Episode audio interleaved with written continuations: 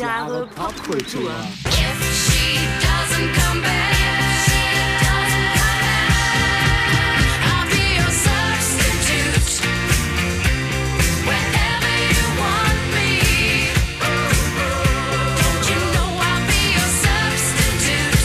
Herzlich willkommen zu Tausend Jahre. Popkultur. Mit dem heutigen Thema Together Forever, Teamwork in der Popkultur. Teil 2. Teil 2. Folge, Episode, 22. die Teamwork-Episode. Die Teamwork-Episode. Genau. Ja. Mm.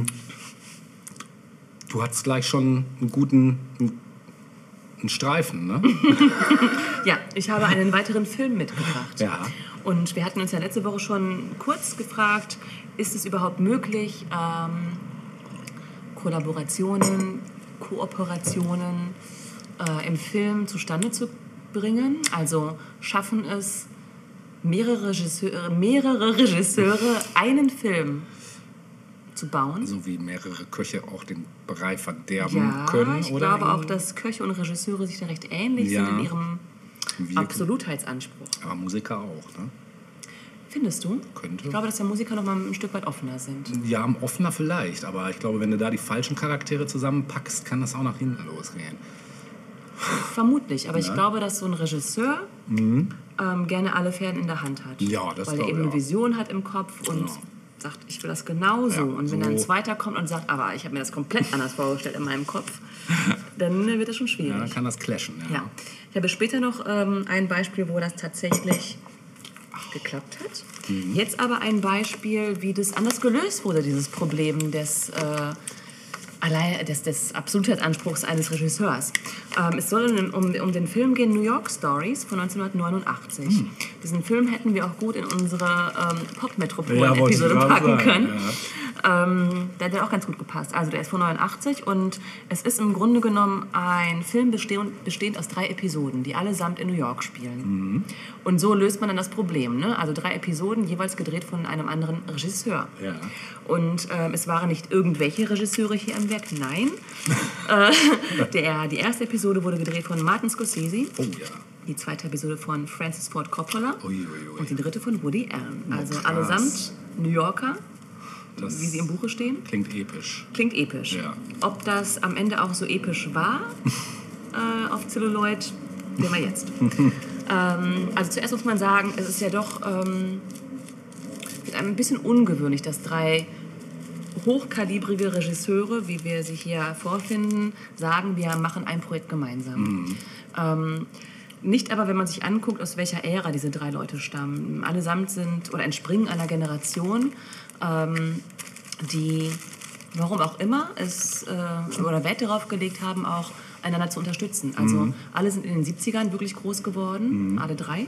Und ähm, Also drei Leben auch noch, ne? alle drei leben auch noch. Und gerade Leute wie Martin Scorsese und Francis Ford Coppola haben sich auch immer gegenseitig unterstützt in ihrem Vorankommen im Filmbusiness und sind auch bis heute gute Freunde. Ähm, ja, dieser Film besteht aus drei Episoden, ähm, wovon eine richtig gut ist und zwei, naja. Also der bekannte Filmkritiker Robert Ebert ähm, hat gesagt, New York Stories besteht aus drei Filmen, einem guten, einem schlechten, einem enttäuschenden. der gute ist gleich zu Beginn, nämlich Life Lessons von Scorsese. Ähm, der zweite, der schlechte, wäre der von Francis Ford Coppola. Das äh, läuft auch unter das Schlechteste, was er jemals gedreht hat. Im Ernst? Ja. Krass. Wusste nicht, dass er jemals was Schlechtes gedreht hat. Enttäuschende, Das Enttäuschende stammt von Woody Allen.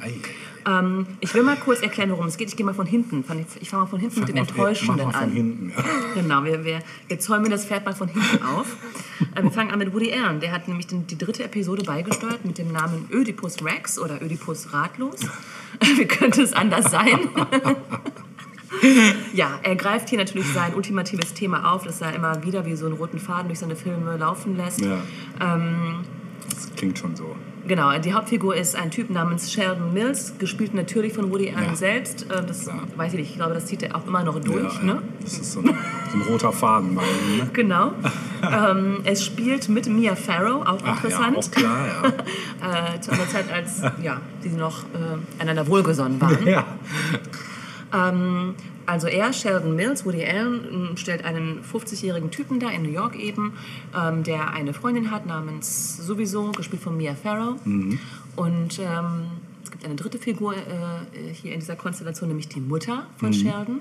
Und die hält nichts von dieser äh, Beziehung der beiden.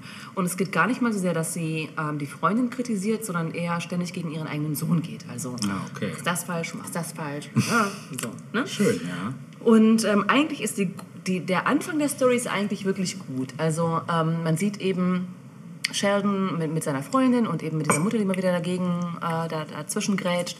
Und wie er seinem Therapeuten oder seinem Analytiker ähm, dann eben vom, ja, von seiner Mutter erzählt und wie sehr ihn nervt. Und ähm, irgendwann sagt er zu seinem Analytiker, da ist er. Der Signature Sound. Wir haben vorhin noch gefragt, kommt der heute? Ich habe Und ich war ganz untergegangen. Ja, ich habe so zuversichtlich. zugehört Ich war gerade. so zuversichtlich, dass äh, er euch mal- noch mal eine Serie vorbeigeschossen ja, kommt. Also es muss sein. Also es ist, gehört zum guten Ton. Genau. Ja, einfach. ich hab's echt, dass du es nicht gesagt hast, wäre es mir gar nicht aufgefallen. Also er beklagt sich bei seinem Analytiker über seine Mutter und sagt irgendwann im Gespräch, ich wünschte, sie würde verschwinden. So. Und eines Tages äh, sind äh, Sheldon und seine Freundin und die Mutter äh, gemeinsam bei so einer Art Varieté-Show. Und da tritt ein Zauberkünstler auf und der sagt, äh, er möchte jemanden aus dem Publikum für seinen nächsten Zaubertrick auf die Bühne bitten und äh, krallt sich Sheldons Mutter. Die muss dann also mit auf die Bühne und es ist der altbekannte Trick, wo dann eben eine Person in einen Kasten äh, kommt, der Kasten wird einmal umgedreht und die Tür wird aufgemacht und weg ist sie. Und genau so ist es eben auch, also die Tür wird wieder aufgemacht und fort ist äh, Sheldons Mutter und taucht auch nicht wieder auf. Vielleicht nicht das also Shel Schlechteste. Sheldons Wunsch, sie möge verschwinden, ist äh, in, in Erfüllung gegangen, was ich doch sehr witzig fand. Ähm, ja, und da kippt dann der Film danach auch ein bisschen für mich, denn die Mutter, also die suchen halt die Mutter, die taucht nicht auf und keiner kann sich erklären, wo sie abgeblieben ist, aber irgendwann taucht sie dann doch auf und zwar zwischen den Wolken, also im Himmel sozusagen. Und das macht es halt wirklich ja sehr bizarr, vor allem auch, mh, weil wir das Jahr 1989 haben Mhm. und die Filmtechnik irgendwie, wobei ich weiß nicht, wie gut die Filmtechnik sein müsste, um sowas authentisch darstellen zu können. Wird schwierig, dass da auch so, heute, so ein glaube ich. riesen Gesicht dieser Mutter zwischen den Wolken runterblickt. Also es wirkt alles ein bisschen So wie bei den Teletubbies die skurril. Sonne mit dem Menschengesicht. Ja, tatsächlich. Es ist ein bisschen so wie bei den Teletubbies. Okay, ja, geil. So, und die Mutter taucht auf, eben über, da zwischen den Wolken im Himmel und ähm, fängt auch weiterhin an, ihren Sohn zu kritisieren. Ähm, das sehen auch alle, ne? Also auch die New Yorker auf der Straße sehen, dass da oben so ein Gesicht zwischen den Wolken guckt. Und dann äh, ja, lästert dann die Mutter quasi über ihren Sohn, aber auch in, ähm, und spricht da irgendwie mit den anderen Passanten in New York und also alles ein bisschen sehr skurril. Am Ende ist es dann so, dass äh, Sheldon eine andere Frau kennenlernt und die scheint dann irgendwie auch besser zu ihrem Sohn zu passen und dann kommt auch die Mutter wieder zurück zur Erde und äh, naja, das ist so das Ende. Okay. Das ist also der etwas enttäuschende Film von Woody Allen, der gut startet, aber dann irgendwann merkwürdig wird. Klingt ein bisschen nach Monty Python irgendwie. Die hätten das nochmal anders gemacht, die hätten es gut gemacht. mit Collagen Ja, genau, die hätten es bewusst witzig gemacht. Es war ein bisschen merkwürdig, ich weiß nicht. Ja. Naja, die zweite Episode von Francis Ford Coppola trägt den Namen Life Without Zoe, also Leben ohne Zoe.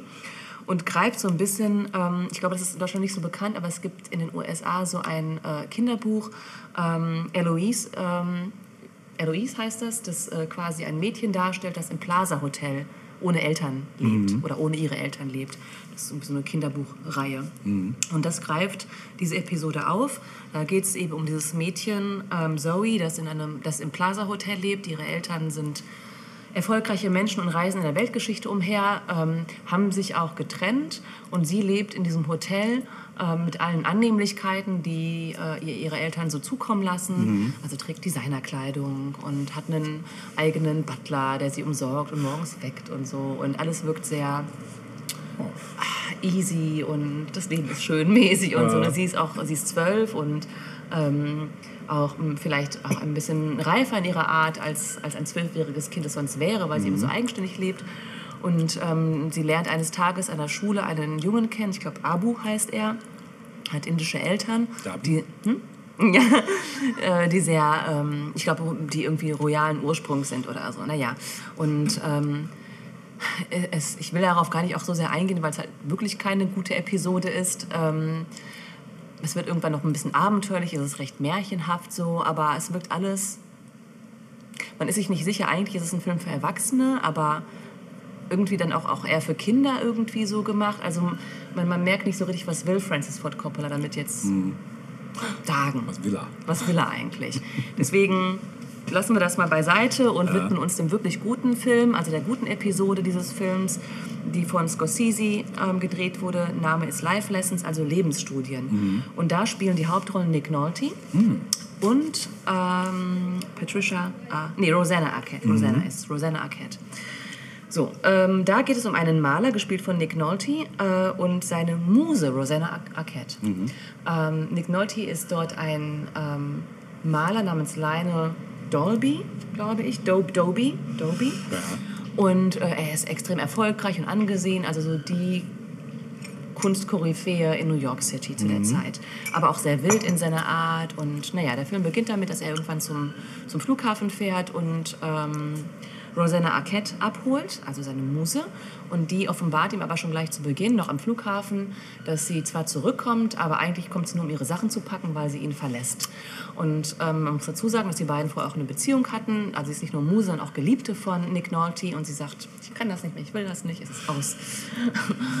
Und Nick Nolte sagt, nein, bitte nicht, verlass mich nicht, du kannst mich nicht, du kannst mich nicht so verlassen. Und sie einigen sich dann darauf, dass sie bleibt, aber als Muse und nicht als Geliebte. Okay. So, ähm, sie kommt also zurück. Das Ganze ist natürlich ein Loft, bitte. Geht auch. Geht auch, genau. Sie selbst ist aber auch Künstlerin. Also auch sie selbst hat äh, Ambitionen als Malerin. Und dann sieht man eben, wie die halt in diesem Loft sind. Er ist am Malen und kommt aber irgendwie nicht so richtig darauf klar, dass äh, sie jetzt nur Muse ist, ausschließlich. Ähm, sie wiederum steht eigentlich auf einen anderen Typen, so einen Comedian und ähm, der da auch irgendwie seine Auftritte hat. Und gleichzeitig versucht sie eben ihre eigene Malerkarriere, Malerinnenkarriere ähm, auf Trab zu bringen. Und es ist so diese, diese, diese Partnerschaft zwischen den beiden ist sehr ungleich. Also er ist so der renommierte Star, der ihr aber auch nicht äh, zugestehen will, dass auch sie eine eigene, eine, eigene, eine eigene Künstlerin ist im Grunde genommen. Also er macht sich so ein bisschen lustig über ihre Ambitionen und nimmt das nicht so richtig ernst. Und ähm, das Ganze wirkt wie eine gute Kurzgeschichte, wie die Verfilmung einer guten Kurzgeschichte. Also es hat einen guten Anfang, einen guten Mittelteil und ein gutes Ende. Es ist die perfekte Episode eigentlich. Das Ganze geht, glaube ich, 45 Minuten oder so. Ne? Also es ist wirklich kompakt und ähm, auch die Kameraarbeit ist super. Die Kameraarbeit ist super in dem Film. Ähm, also eine richtig gelungene Episode und für Fans von Scorsese sowieso ein Muss, aber auch sonst finde ich. Und das Schöne ist, dass in diesem Film New York Stories diese Episode gleich zu Beginn kommt. Also man kann danach ausschalten und weiß, die anderen, beiden, die anderen beiden zählen jetzt nicht mehr so richtig. Ne? Also dieses Scorsese-Ding reicht eigentlich für sich. Ähm, ja, es gibt ein Lied, das in diesem Film ganz prominent ständig gespielt wird, nämlich ähm, A Whiter Shade of Pale. Oh, geil. Mhm, das kommt also ständig drin vor Geil, und Song. Mhm. untermalt das Ganze auch ganz, ganz toll. Und noch ein Fun Fact am Rande: äh, Kirsten Dunst hat in diesem Film ihre aller, aller, allererste Filmrolle Krass. als Tochter von Mia Farrow in der Woody Allen äh. Das ist ja cool. Ja. Cool. Wusste ich auch nicht. Also ich kenne das sowieso nicht. Also, aber meinst du, den ersten sollte man sich anschauen? Ich finde schon. Ja. Es ist ein gutes Ding. Es ist ähm, ja sowohl inhaltlich als auch visuell richtig gut gemacht. Ja. Die Schauspieler sind toll. Also Nick Nolte ist super. Noch toller ist äh, Rosanna Arquette, die da echt Ja, die ist auch super. tolle Arbeit abliefert. Mhm. Also sehr, überhaupt, diese, diese gesamte Episode wirkt extrem modern, finde Mhm. ich. Also ganz krass. Ich habe so auch mir dann so Rosanna Arquettes Style angeguckt, halt, so was sie so trägt. Und für mich denke, krass, also so könntest du auch heute auf die Straße gehen. Es ist so zeitlos, wie, Mhm. sie, wie sie rüberkommt in diesem Film. Ähm, ja, es ist auf jeden Fall eine Empfehlung, zumindest Cool. Mhm. diese erste Episode. Und ähm, ja, das wäre so ein Beispiel für eine Art, wie man ähm, eine Kollaboration mehrerer Regisseure unter einen Hut bringen kann und äh, vollbringen kann, sozusagen, Ja. ohne dass sich die Regisseure jetzt in die Quere kommen mit ihren Visionen. Man macht einfach eine Episodengeschichte draus. Da ist mir lustigerweise gerade, wo wir darüber sprechen, tatsächlich auch noch ein Film eingefallen, der eine Kollaboration ist von vier Regisseuren, die Ja. alle ihren einzelnen Part quasi wie, wie viel Kurzgeschichten aneinandergereiht haben, nämlich Four Rooms. Ah, stimmt. Kennst du, ich, ne? Ja, kenne ich. Tarantino, Rodriguez. Richtig, genau. Alle, alle, alle Top-Leute Ende der 90er, glaube ich, oder so, Ja. oder Anfang der Nuller oder so. Genau. Ja, Wobei ich da auch ganz klar sagen muss, der Film hat Schwächen. Also es sind zwei Episoden da, die fand ich eher schwach. und die von Rodriguez und Tarantino stechen raus als meiner Meinung nach die geilsten beiden Ja. Episoden. Aber ja, das kann man, glaube ich, gibt es bestimmt auch Leute, die es anders sehen. Aber das fällt mir jetzt gerade Ja. mal so spontan ein. Es ist, glaube ich, auch gar nicht so einfach, wenn man, Nee. wenn man so eine Art von Film umsetzen will, wo jeder nur eine begrenzte Zeit zur Verfügung hat. Mhm. Ne? Äh, irgendwo fand ich hier in, der Rezen in irgendeiner Rezension zu dieser New York Stories Sache, ähm, da sagte einer, dass ähm, das auch wirklich ein Glücksgriff sein kann, wenn man als Regisseur keinen Film ganz alleine tragen Mhm. muss, sondern eben nur eine Episode beisteuert, dass es auch befreiend sein kann, Auf dass man, Fall. dass man ne, einfach mal so loslegen kann. Ja. Aber ich glaube, dass es auch schwierig ist, wenn man eben nur eine begrenzte Zeit, also 45, 50 Minuten maximal zur Verfügung hat Definitiv. und da was Kompaktes Ja. hinkriegen muss, Ja. wenn man sonst vielleicht zwei Stunden Epen dreht. Definitiv. Ne? Das war bei Four Rooms cool gelöst, weil es halt vier verschiedene Räume in diesem Hotel waren, wo jeder Regisseur dann einen Raum hatte. Mhm. Ja. Und die waren, glaube ich, auch nur so 20, 25 Minuten lang Mhm. jede Folge. War auch ein geiles Konzept eigentlich. Ne? War halt, wie gesagt, die erste Hälfte war so ein bisschen zäh und die zweite Hälfte hat dann richtig Mhm. nachgelegt. So. Aber ja, genau. Gut, dann Cool. ähm, ja, würde ich mal an dich abgeben. Alles klar. Kollege.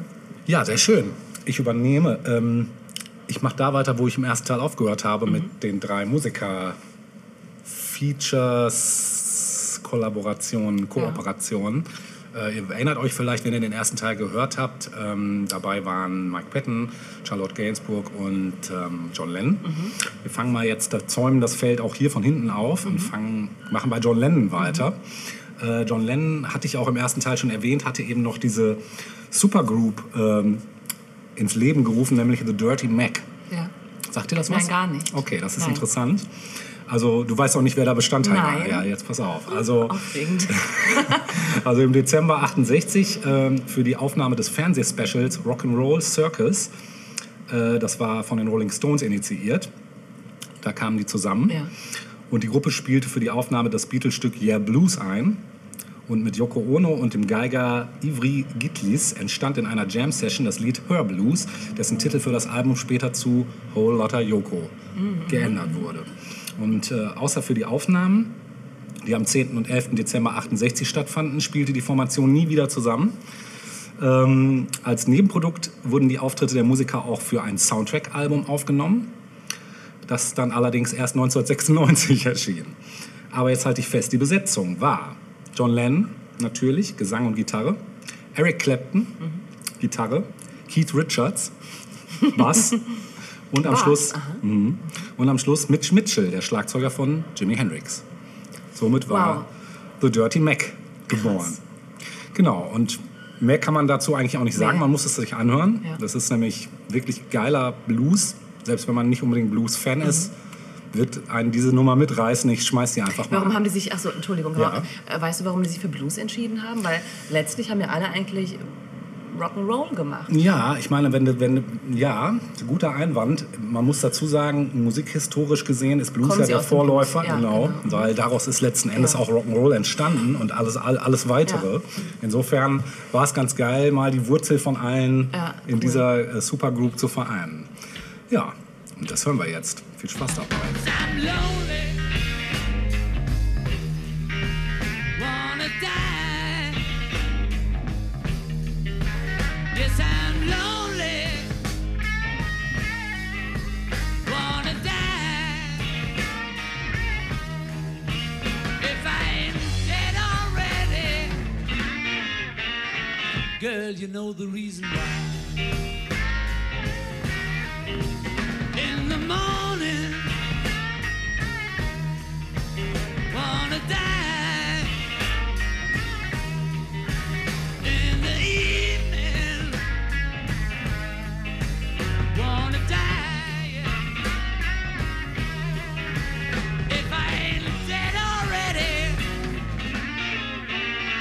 Girl, you know the reason why.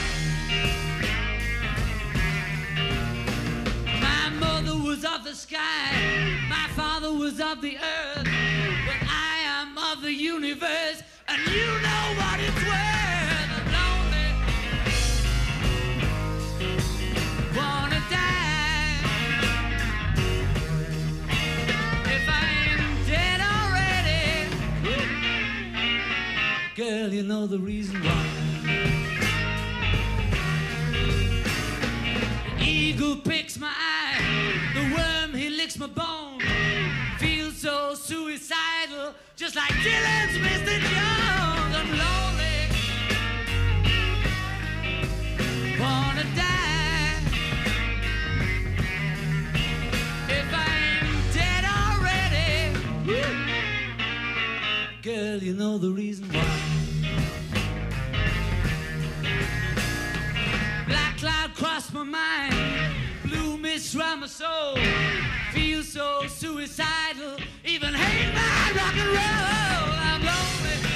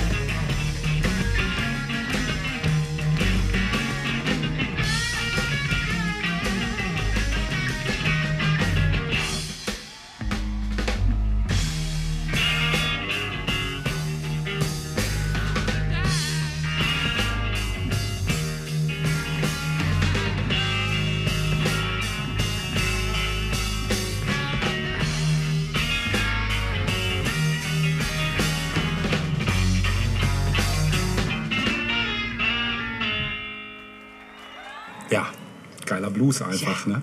Also Der John viel- konnte auch alles Der singen. konnte ja, also den hättest du auch, keine Ahnung. Kinderlieder auch- singen lassen Ja, können. oder deutsche Schlager, Ja. wobei. Hat er auch gemacht, genau. Genau. Ähm, kommen wir zurück zu meinem anderen Fan, hätte ich fast gesagt. Ich bin ja Fan, nein, zu meinem anderen guten Freund, nämlich zu Herrn Patton. Ähm, wie gesagt, der ist sehr umtriebig und wir haben letzte Woche Lovitch gehört, äh, was er zusammen mit Dan the Automata hat. Jetzt kommen wir zu einem Projekt, was, glaube ich, weniger bekannt ist noch, ähm, welches er mit dem Norweger John Erik Kaada hat. Das Projekt heißt auch einfach nur Kaada Patton. Und die haben zusammen ein Album gemacht. Ähm, Ach so, vielleicht noch kurz zu Kaada selbst. Das ist halt ein Norwegi äh, norwegischer, Norweger, äh, norwegischer Singer, Songwriter, Producer und Multiinstrumentalist. Und ähm, hat auch eine sehr, wie sage ich, eine sehr eigene Stimme. Ähm, die beiden harmonieren sehr gut. Man muss dazu sagen, das Album ist nicht komplett mit Gesang. Die haben auch sehr viel instrumental gemacht, weil beide halt auch so Klangtüftler sind und gerne mal so ein bisschen episch, filmisch abgehen. Also das Ganze könnte auch ein Soundtrack für irgendeinen seltsamen Film sein. Das muss man auch dazu sagen. Ähm, ja, der Kader hat einige Soloalben aufgenommen, die übrigens auch sehr hörenswert sind. Ich habe mir in dem Zug mal einige äh, gegönnt. Ähm, auch sehr empfehlenswert, wenn man so ein bisschen auf so Soundtrack-mäßige Musik steht. Mm. Äh, naja, und wie gesagt, die haben sich zusammengetan für dieses 2004 erschienene Album mit dem Titel Romances. Und dieser Sound dieses Albums, den kann man vergleichen so ein bisschen mit Musik von Gustav Mahler, Chopin, Brahms, Franz Liszt, also schon so ein bisschen klassisch auch, aber eben durch eben Einsatz von geschickt eingefädelter Elektronik kriegt das Ganze so ein paar Moderne. moderne und aber auch morbide Vibes zwischendurch. Und ich habe mich hier auch ein bisschen, ähm, ja, es, der, also der, die Tracktitel, muss man auch dazu sagen, wurden von ähm, französischen Songs aus dem 18. Jahrhundert ähm, übernommen. Ich habe mich ein bisschen schwer getan. Ich habe jetzt nur zwei Stücke hier in der engeren Auswahl. Und du musst äh, mal wieder ein Los ziehen. Ich habe jetzt leider nur drei Lose. Jetzt musst du dann gucken, dass du nicht die drei ziehst. Ja. Welche 3C ist es die 2? Ja, okay. Können wir uns darauf verständigen tun. 1. Die Eins, ja, sehr schön. Dann hören wir jetzt von dem Album Kaada Patton Romances, hören wir das Stück Säule oder Säule, also Säule geschrieben. Heißt, glaube ich, so viel wie Einsamkeit. Aha, Söll. Seul. Ja. Ist es? Du kannst Französisch. Ah, Lange her. Ja, ich ja. Nie. Ja, doch, aber dieses Wort habe ich nie Ah, gelernt. ja. ja, so heißt es dann immer. Genau. Da habe ich gefehlt. Viel Spaß mit diesem melodramatischen Song.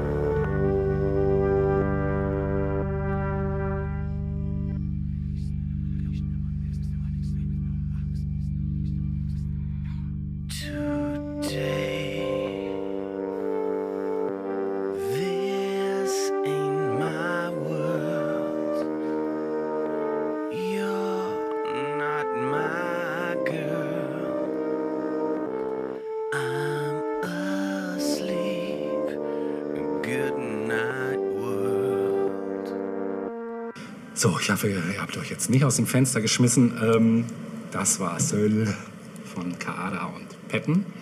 Ja, wir kommen zu, zurück zu Frau Gainsbourg. Mm, Die hat nämlich noch vor einiger Zeit, äh, vor gar nicht allzu langer Zeit, muss man dazu sagen, wobei es ist jetzt auch schon wieder elf Jahre her, aber immerhin, es ist nicht so ganz so lang wie der Rest, den ich davor hatte, ähm, eine Kollaboration gehabt mit niemand Geringerem als Beck Hansen. Ach, Die beiden haben nämlich äh, das letzte Album produziert, oder das vorletzte, glaube ich. Sie hat mittlerweile sogar wieder noch eins rausgehauen. Äh, da weiß ich jetzt gerade nicht, ob das eine Kollaboration ist, aber kurze Info zu Beck, den dürfte ja auch jeder kennen. Geboren am 8. Juli 1970 in Los Angeles. Ist ein ja, US-amerikanischer Musiker, Sänger, Multiinstrumentalist, Musikproduzent und siebenfacher Grammy-Preisträger.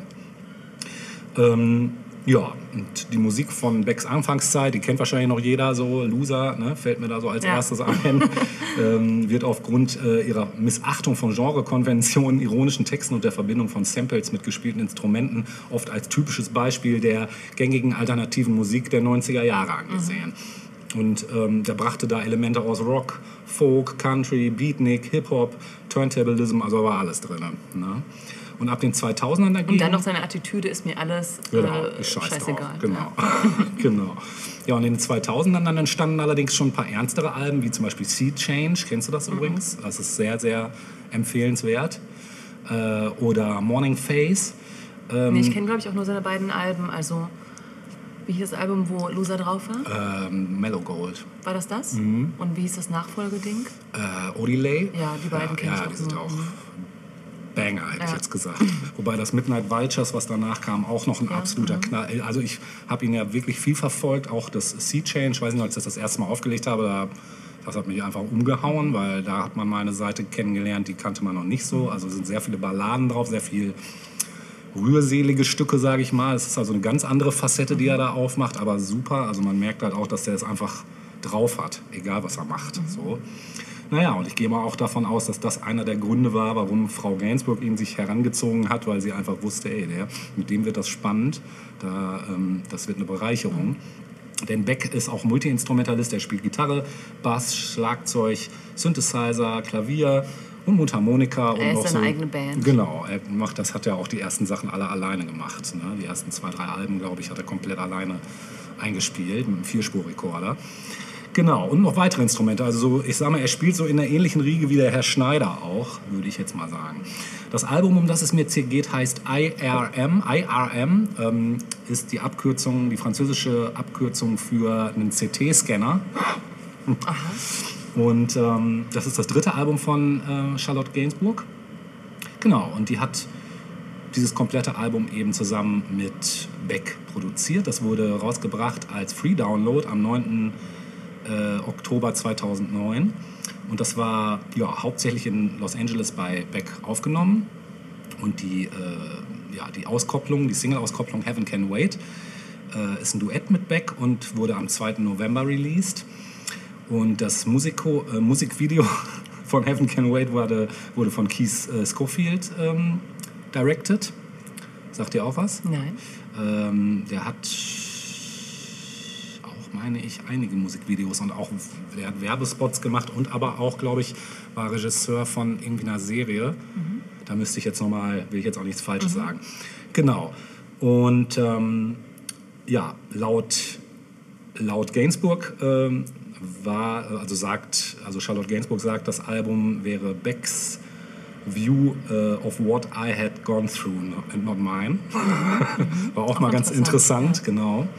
Und auch hier habe ich mich ein bisschen schwer getan. Ich hatte zwei Stücke in der engeren Wahl und du musst wieder ziehen. Ja, es ist jetzt hier wieder, ne? Die 3 ist die 2, ne? Oder? Genau. Mhm. Nummer drei wäre dann Nummer zwei. Nummer 2, genau.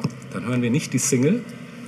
Ist natürlich ein bisschen krass, weil somit der zweite Song mehr Chancen hatte, gespielt.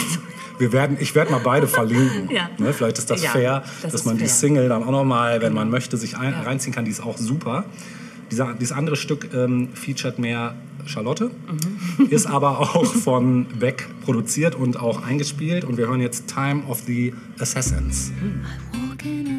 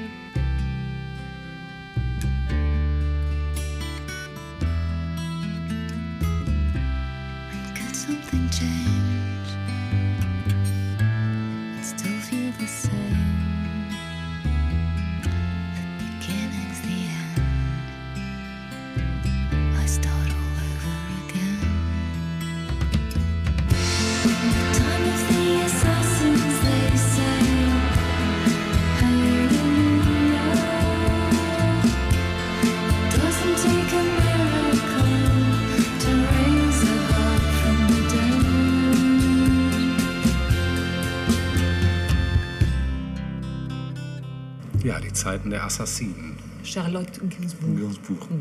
Jedem sehr ans Herz gelegt, dem diese Songs gefallen haben. Die Alben sind, die Alben sind wirklich sehr hörenswert. Ich werde mir jetzt im selben Zug auch nochmal die Alben anhören, die nicht von irgendwem Fame mitproduziert wurden. Einfach nur, um mal Mhm. Ja. zu hören, wie das so kommt.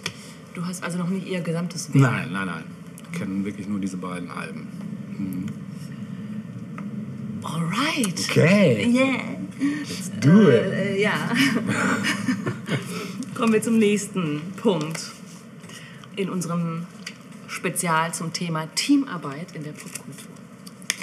Ich habe noch einen Film dabei. Ich wollte zuerst noch mal einen Song, aber der kommt erst später. Das ist mir zu nah an etwas, das du gerade schon vorhin mal Oh. kurz irgendwie drin hattest. Okay. Ähm, wir gehen noch mal zu einem Film über. Und Ja. ähm, da ist es tatsächlich so, dass zwei Regisseure einen Film gedreht haben. Wann kann das klappen, Helge?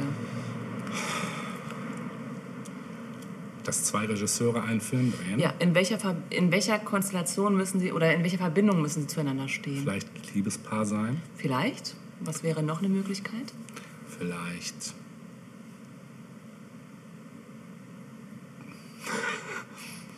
Dieselbe Filmhochschule Ach so, besucht er. nee, du warst ja schon näher dran, der familiäre Kontext. Ach so, ja, klar, Family. Stimmt. Geschwister zum Beispiel. Geschwister, ja. Ja. Jetzt kann ich mir schon vorstellen, wer da wohl kommen könnte. Echt? Ja. Vielleicht die Coen-Brüder? Nee, die nicht, aber die gibt's auch. Die gibt's auch. Oder die Wachowski-Brüder? Die gibt es nämlich auch, Ja. genau. Und das ist eben so da, wo es wirklich auch funktioniert. Ja. Also wenn Geschwister am Werk sind beispielsweise, da hast du auch schon zwei prominente Beispiele genannt. Mhm. Ein vielleicht etwas weniger prominentes Beispiel sind die Hughes-Brüder. Ja, stimmt. Brothers. Stimmt, die gibt's ja und auch. zwar Albert und Alan Hughes. Ja. Die haben nämlich den Film Menace to Society gedreht. Oh, ja, geil. Und den gucken wir uns jetzt mal genauer an. Ja, ich würde jetzt gerne noch mal gucken, was stimmt. Ja. Film ab. Ja, die beiden sind Zwillingsbrüder Ja. und haben hier erstmals für ihr Debüt Regie geführt. Im Alter von 21 Jahren. Das muss man sich auf Wow. der Zunge zergehen lassen. Die Jungs waren 21, Krass. als sie Menace to Society gedreht haben. Ich Wow. finde das extrem krass. Das ist krass. Das ja. kann man gar nicht genug betonen, Nee. was das bedeutet Nee. eigentlich. Ne? Das ist heavy. Wirklich, oder? Ja. Ja. Das wusste ich auch nicht. Abgefahren. Ja, das Drehbuch stammte von äh, Tiger Williams, ich Ja. glaube auch ähnlich alt. In den Hauptrollen waren Tyron Turner, Jada Pinkett, heute Jada Pinkett Smith, Ehefrau von Will Smith, Ach. aber ihres Zeichens auch schon früher gut und erfolgreich, sehr gut tatsächlich als Schauspielerin unterwegs. Ähm, und Lawrence Tate. Das sind so die drei Hauptrollen. Ähm, wenn man Menace to Society sagt, also wenn man A sagt, muss man auch B sagen. Wenn man äh, Menace to Society sagt, muss man auch Boys in the Hood Ich erwähnen. wollte gerade sagen. Oder was ist mit New Jack City? nicht aus. Ähm, Habe ich nie gesehen, tatsächlich. Mhm. Nee. Jetzt werde ich, ich wurde gerade versohlt. Kann ich machen. Bitte nicht. Bitte nicht. Habe ich da was verpasst? Ja, Ja. sehr. Also wirklich. Also Okay. spielt auch in einer ähnlichen Liga, Mhm. würde ich durchaus behaupten. Ich kann jetzt nicht sagen, wer da die Regie geführt hat, Ja. aber Mal top. gucken. Vielleicht können wir den Film ja irgendwann in Zukunft mal unterbringen. Und Ja. dann erfahre ich auch, worum es daran geht. Ja, natürlich. spätestens dann, wenn du ihn nicht vorher gefälligst anguckst. Ja, das würde ich dann natürlich tun. Nein, ähm, also der Vergleich zu Boys in the Hood ist da, ganz klar. Ähm, Menace to Society ist 1993 äh, erschienen, Boys in the Hood 1991, von John Singleton gedreht. Und äh, dazwischen lagen die Unruhen in L.A. 1992. Ähm, ne, wir erinnern uns als Folge des Freispruchs der vier Cops. Heftig war das auch. Das war richtig krass. Das, äh, ja, das war krass. Krass, krass. Ähm, Tiger Williams, der Drehbuchautor, hat dazu gesagt, wir wollten die Antithese zu Boys in the Hood drehen. Boys handelte von diesem Typen, der es rausschaffte, aber das, war, aber das war nur ein Märchen. So viele Kids schaffen es nie raus aus der Hood und ich fand es interessanter, deren Story zu erzählen. Ähm, ja, deren Story ist die folgende. Ähm, der, der Ort des Geschehens ist Watts, der Stadtteil in L.A. Und im äh, Mittelpunkt stehen die zwei Freunde Kane und O-Dog. Kane ist die Hauptfigur, gespielt von Taron Turner. Und ähm, der Film beginnt damit, dass die beiden abends einen Getränkeshop betreten, um Bier zu kaufen. dieser Getränkeshop oder Liquor Store, ich weiß nicht, wie man das äh, ins Deutsche übersetzen würde. Gibt es dazu ein Pendant in Deutschland? Ne? Trinkhalle. Trinkhalle. 24-Stunden-Kiosk, ich weiß nicht. Ja, Ja, ja, irgendwie sowas, ja. ne? Ist vielleicht in den USA noch ein bisschen spezieller, Ja, weil es ja mit Alkohol immer ein bisschen schwierig ist. Ja, das stimmt. Muss man das Ähm, nicht mal in so hier kriegst du ja in jedem guten Netto eine Pulle Korn. Stimmt. Racke, Rauchzahl. Ja, das dazu. Äh, ähm, ja, sie betreten eben diesen Liquor Store, um Bier zu kaufen. Der Laden gehört koreanischen Besitzern. Und ist auch nicht von ungefähr gewählt, denn auch das spielte bei den Unruhen in LA damals ja auch eine Rolle. Und diese Besitzer, ein Ehepaar, ähm, äh, wie sagt man? Äh, äh, ähm, werfen ein beobachtendes Auge auf diese zwei Jungs. Also unterstellen denen im Prinzip, wie sie schon reinkommen, dass sie irgendwie nichts Gutes im Schilde führen könnten. In diesem Fall sind sie nicht so weit entfernt von der Wahrheit tatsächlich. Also die zwei ja, wissen halt auch, dass sie da reinkommen und dass quasi die Macht auf ihrer Seite ist. So, ne? der, so, die Straßen gehören Dunkle ihnen. Seite der Macht. Ja, genau. Und ähm, diese, diese, diese, diese gezeigte Angst dieser beiden Besitzer ähm, schürt das in gewisser Weise. Also man merkt, da ist direkt so eine angespannte Stimmung. Und die beiden kaufen eben ihr Bier und ähm, bringen dabei auch so ein paar Sprüche von O-Dog. Der Freund ist da auch recht äh, präsent. Und irgendwann, als die beiden schon, ja, ist der Spitzname, äh, als die beiden schon dabei sind, den Laden zu verlassen, murmelt der Besitzer oder die Frau, ich weiß es nicht mehr, deine Mutter tut mir leid. Und dann dreht sich O-Dog um und sagt, was hast du gesagt? Kippt die Stimmung. Da kippt die Stimmung Ganz rasant. ganz rasant. Er zückt seine Knarre, ohne mit der Wimper zu zucken und puh, er schießt, also wirklich, ohne, ohne, ohne zu zögern, er schießt er diesen Besitzer, äh, zwingt dann die Frau, also die Besitzerin, die Mitbesitzerin, da ähm, das Überwachungstape rauszurücken und knallt sie dann auch ab. Also wirklich völlig skrupellos.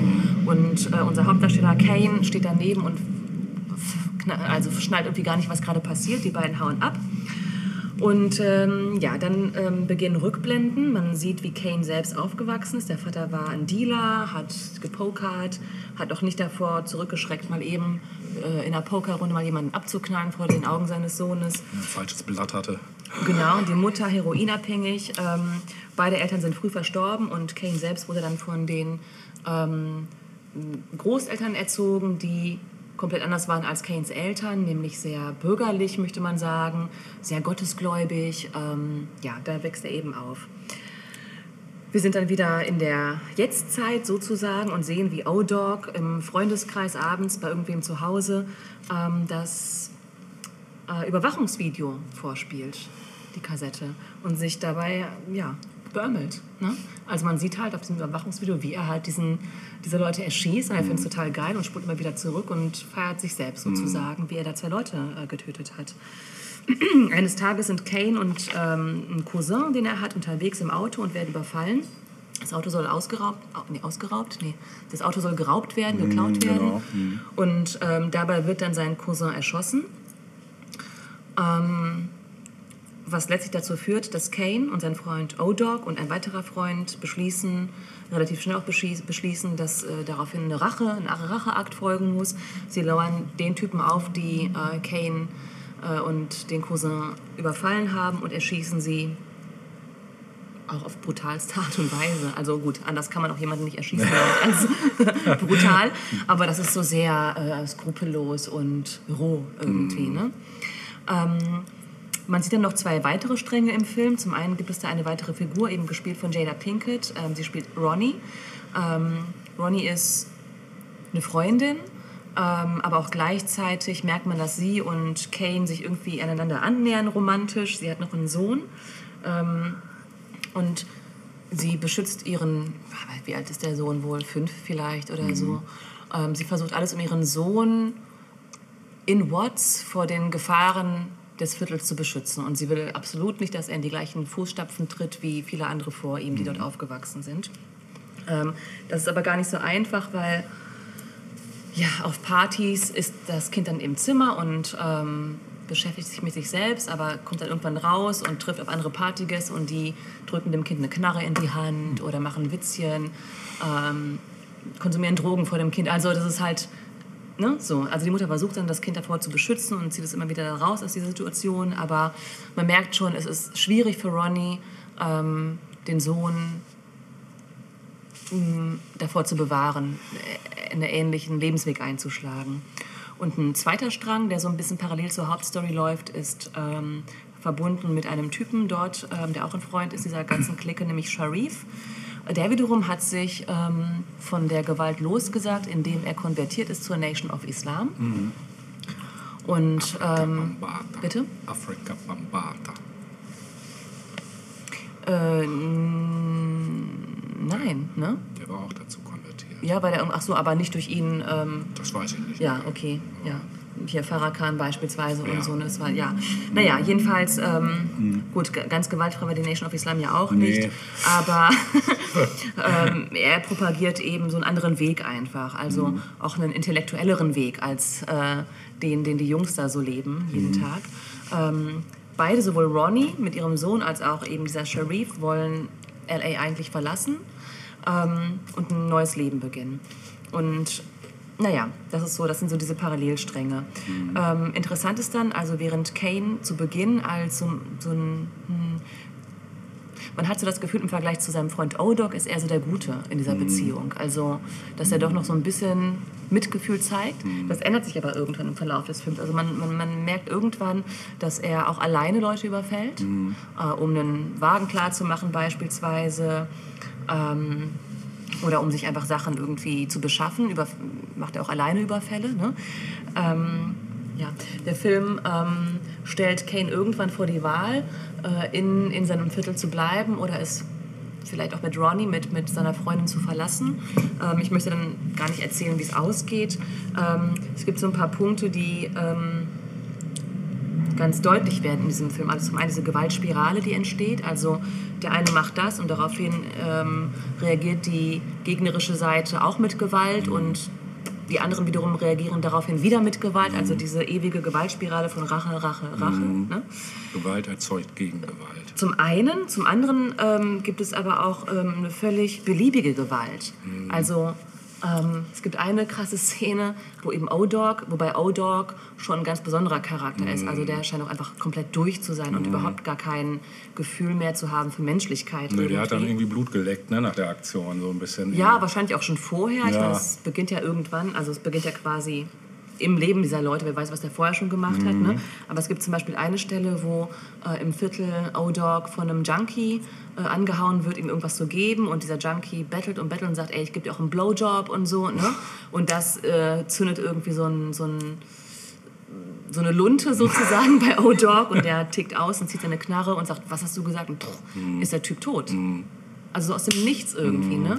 Und in der Nähe stehen dann so zwei Bekannte von O-Dog, die gucken sich das Geringe an. Toleranz. Bitte? ge- Geringe Aber Toleranz. total. Aber selbst auch die Leute, die es beobachten, stellen ihn nicht zur Rede, vielleicht auch, weil sie selbst Angst haben, selbst das nächste Opfer zu sein oder weil es so, vor allem wahrscheinlich auch, weil es so alltäglich ist. Ne? Also weil Gewalt einfach so ein alltägliches Bild ist, Anfang der 90er in bestimmten Stadtvierteln in den USA. Ähm, dann natürlich der Punkt, dass es einfach schlicht keine Vorbilder gibt. Also dass man nicht sieht, wie das Leben auch anders verlaufen könnte. Also dass äh, Kane keine Eltern hat, die ihm was anderes hätten vorleben können. Ähm, oder auch Ronnys Sohn quasi als äh, nächste Generation, äh, der eben auch sieht, wie all die Jungs miteinander umgehen und dass das eben die Vorbilder sind, mit denen er aufwächst. Da kann auch seine Mutter vielleicht irgendwann nicht mehr gegen ankommen. Ähm, ja, bemerkenswert ist eben auch, dass Kane kein Held ist. Also, dass er sowohl gute als auch schlechte Seiten hat. Das ist extrem gut gemacht, finde ich, in dem Film. Auch überhaupt nicht plakativ, sondern das äh, ergibt sich so im Verlauf des Films. Ähm, der Filmstyle ist extrem cool. Also man sieht, dass die Hughes-Brüder vorher Videoclips gedreht haben. Ich finde auch im Vergleich zu Boys in the Hood ähm, ist Menace to Society weniger schnell gealtert. Also es hat immer noch irgendwie was Fresheres irgendwie an sich als Boys in the Hood. Ja. Ähm, und Boys in the Hood endet eben mit ähm, dem Protagonisten, der es rausschafft aus dem Viertel. Also der geht dann irgendwann seinen Weg und so. Und Menace to Society ist eben genau das, was äh, der Drehbuchautor auch gewollt hat, nämlich die Antithese. Also zu zeigen, ohne jetzt zu viel vorwegzunehmen zum Ende, aber es, es endet nicht immer im Märchen. So, ne? Und es ist für die wenigsten möglich, da rauszubrechen. Ähm, interessant ist eben diese Vorgeschichte ähm, der beiden Regisseure. Die haben nämlich ähm, mit zwölf ihre erste Filmkamera in die Hand gedrückt bekommen von ihrer Mutter. Ähm, und da ist, finde ich, auch so ein ganz ganz schöner Gegensatz zu dieser Fi- Figur des Keynes, der eben keine, keine Inspiration, keine Vorbilder hatte in seinem Leben, die Positives hätten vermitteln können. Ähm, die Brüder Hughes haben schon früh äh, was bekommen in ihrem Leben, was womit sie was draus gemacht haben, sozusagen in ihrem Leben. Also sie sind dann irgendwann zum Film gegangen Ja. ne? und haben tatsächlich auch schon früh angefangen. Also mit, mit Videoclips beispielsweise für Brenda's Got a Baby von Tupac Oh. ähm, von 1991. Da waren die Brüder 19, als sie die Regie zu Krass. dem Video gemacht haben. Ja. Und es gibt noch eine Verbindung zu Tupac. Der hätte nämlich eigentlich die Rolle dieses Sharifs, des Typen, der der Nation of Islam beigetreten ist, spielen können, Ja. sollen. Also der war auch schon am Set und sollte diese Rolle übernehmen. Tupac war ja auch schauspielerisch unterwegs. ne? stimmt. Und es kam dann aber zu einem Disput, weil Tupac meinte, es kann nicht sein, dass ein Typ der Nation of Islam auch gleichzeitig irgendwie einen kriminellen Hintergrund hat oder so. Das passt irgendwie nicht. Ne? Und es kam dann eben zu einem kleinen Fight am Set und am Ende ist das auch noch vor Gericht gelandet und Ei, Tupac musste irgendwelche, weiß ich nicht, irgendeine Strafe absitzen oder ableisten. Also das ist alles doch ein bisschen dramatisch geworden. It escalated quickly. Ja, ja, ja. ähm, ja, es ist ähm, ein toller Film, finde ich. auf jeden Fall. Ähm, der ein bisschen auch im Schatten steht von Boys in the Hood. Mhm. Ähm, vielleicht, weil Boys in the Hood vorher dran war. Ach, Ne? Vielleicht, das ist ja oft so. Ne? möglich. Ja. Aber ähm, absolut sehenswert und ich glaube auch noch eher Kritikerliebling als Boys in the Hood tatsächlich. Weil eben die Zeit, also das Jahr 92, 93 so gut dargestellt wurde in diesem Film, also so, so ungeschönt dargestellt wurde. Dazu gab es einen Soundtrack und aus diesem Soundtrack spiele ich auch was Oh. tatsächlich mal zur Abwechslung. ich muss Sehr dazu schön. sagen, dass ich den Soundtrack dann direkt aus dem CD-Verleih mir besorgt habe. CD-Verleih, das Ja. ist auch schon ein bisschen her. Naja, also ich habe Film im Kino gesehen, ne, 93 und Ja. äh, oder ich weiß nicht, wann in Deutschland lief 94 vielleicht und bin dann Ja. halt direkt los und habe mir diese CD geliehen. Und ähm, es gibt eine Art Titeltrack ähm, auf diesem Album. Das Stück heißt Straight Up Menace Ja, und äh, stammt von einem Typen namens MC8. ja, Und äh, das hören wir uns jetzt zusammen an. super. Viel Spaß damit. Wake your punk ass up for the 93 shot. MC8's in the motherfucking house. Gia. And it ain't nothing but a Compton thing, y'all. And we ain't nothing but niggas on the run. And this goes out to my niggas. Yeah. A fucked up childhood is what the way I am. It's got me in the state where I don't give a damn. Mm, somebody help me, but nah, they don't hear me though. I guess I'll be another victim of the ghetto. Ain't no escaping cause I'm way too young. Pops is dealing, and on top of that, got mom sprung, scheming off the top.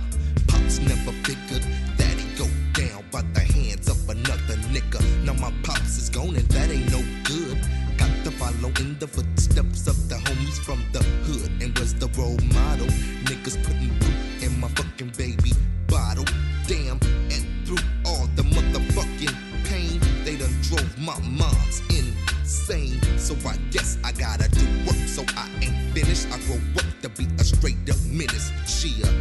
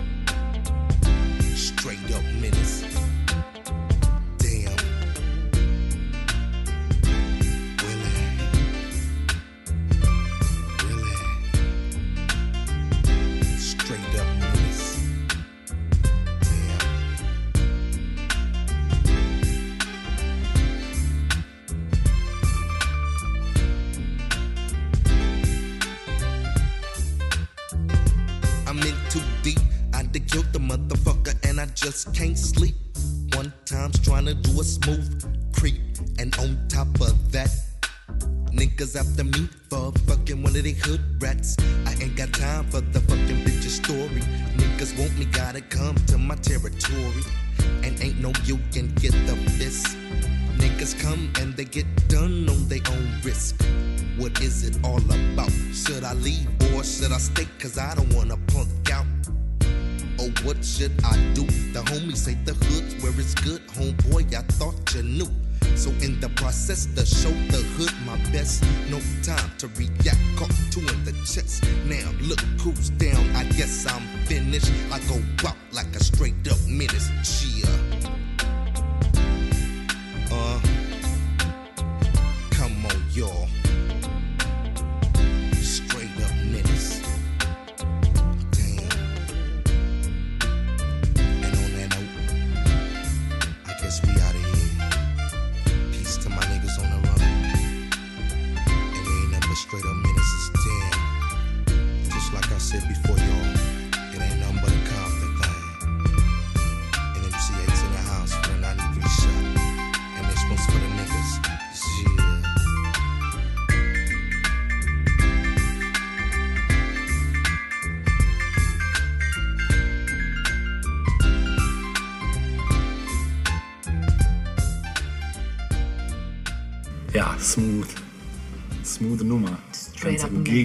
Zum Film, der nicht so eine smooth Nummer war. Ne?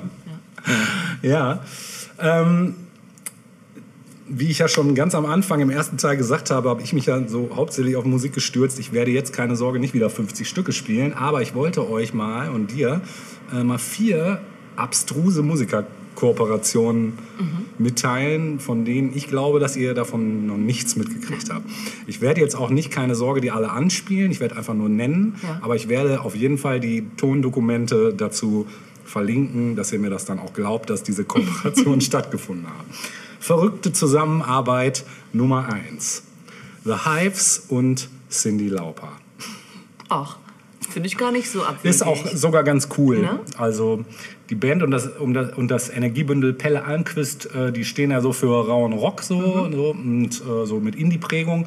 Und die konnten es sich 2008 nicht nehmen lassen, einen Weihnachtssong auf den Markt zu Das bringen. ist schon merkwürdiger. Und wie es sich für einen waschechten Weihnachtssong gehört, sollte es sich um ein Duett handeln, bei dem der Sänger Pelle von einer weiblichen Stimme ergänzt wird. Aber The Hives wären nicht The Hives, wenn das Ganze nicht alles andere als aalglatt gestaltet würde. Und so entschied man sich, den Song A Christmas Duel statt A Christmas Duet zu nennen. und der Song erzählt in seinem schlüpfrigen Text von einem Wettkampf zwischen Sänger und Sängerin, bei denen sie sich mit diversen Techtelmechteln, Alkohol und Schimpfwörtern bekriegen, aber sich zur Weihnachtszeit letztlich doch wieder versöhnen.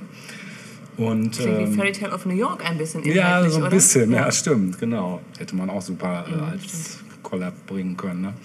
Ja, aber wer könnte dann die passenden weiblichen Vocals liefern, ohne dass es allzu kitschig würde? Natürlich, da bleibt eigentlich nur Cindy Lauper, die in den 80er Jahren ja durch so einige Stücke, Girls Just Wanna Have Fun, Time After Time, Two Colors und so weiter, ähm, ihre vier Oktaven umfassende punkige Popstämme in Szene setzen konnte. Und eine überraschende Kombination, zumal äh, Lauper seit den späten 80ern eben nicht mehr öffentlich wahrgenommen äh, wurde. Ähm, ja, und dennoch ist der Song äh, Christmas Duel der rare Beweis dafür, dass auch ausgefallene Musikerkombinationen funktionieren können. Wie gesagt, das werde ich verlinken. So, jetzt kommt aber eine wirklich strange Zusammenarbeit, nämlich Nummer zwei. Judas Priest und Stock Aitken Waterman. Das ist wirklich krass. Also, das ist auch wirklich schwer hörbar. Weiß man auch nicht, was man davon schrecklicher finden soll, Nee, oder? nee. Also, das ist schon wirklich hart.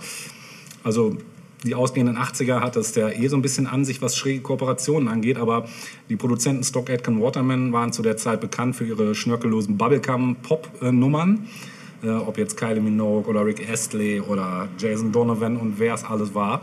Das Producer-Trio, die kre kreierten so einen unvergleichlich kitschig fröhlichen Pop-Sound, der tausenden Teenies den Verstand raubt. Haben wir ja auch mal, ich glaube, in der 80er, in einer der 80er Auf jeden Fall, ja. äh, besprochen. Sind wir da näher drauf eingegangen, genau. Ja, und die Ne- Heavy Metal Band Judas Priest hatte im Jahr 86 mit Turbo Lover ihr bis dato technisch versiertestes Album herausgebracht. Und die Gitarristen KK Downing und äh, Glenn Tipton experimentierten darauf mit Gitarren-Synthesizern und Drumcomputern. Tools, die zu jener Zeit dem Pop-Genre eben vorbehalten wurden, waren.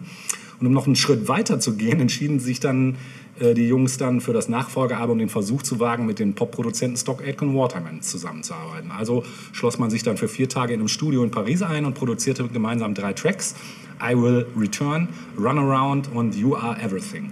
Letztlich wurde jedoch keiner dieser drei Songs veröffentlicht. Einerseits war wohl die Angst zu groß, die Zusammenarbeit dieser ungleichen Geschäftspartner könnte wechselseitig für einen negativen Einfluss auf die Karriere sorgen.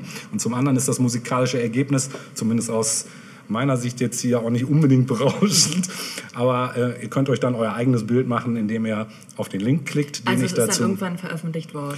Ja, es ist halt ist irgendwie geleakt, Ja. keine Ahnung. Also ähm, das ist auch nur so ein Ausschnitt, glaube ich, Mhm. aus dem Ding.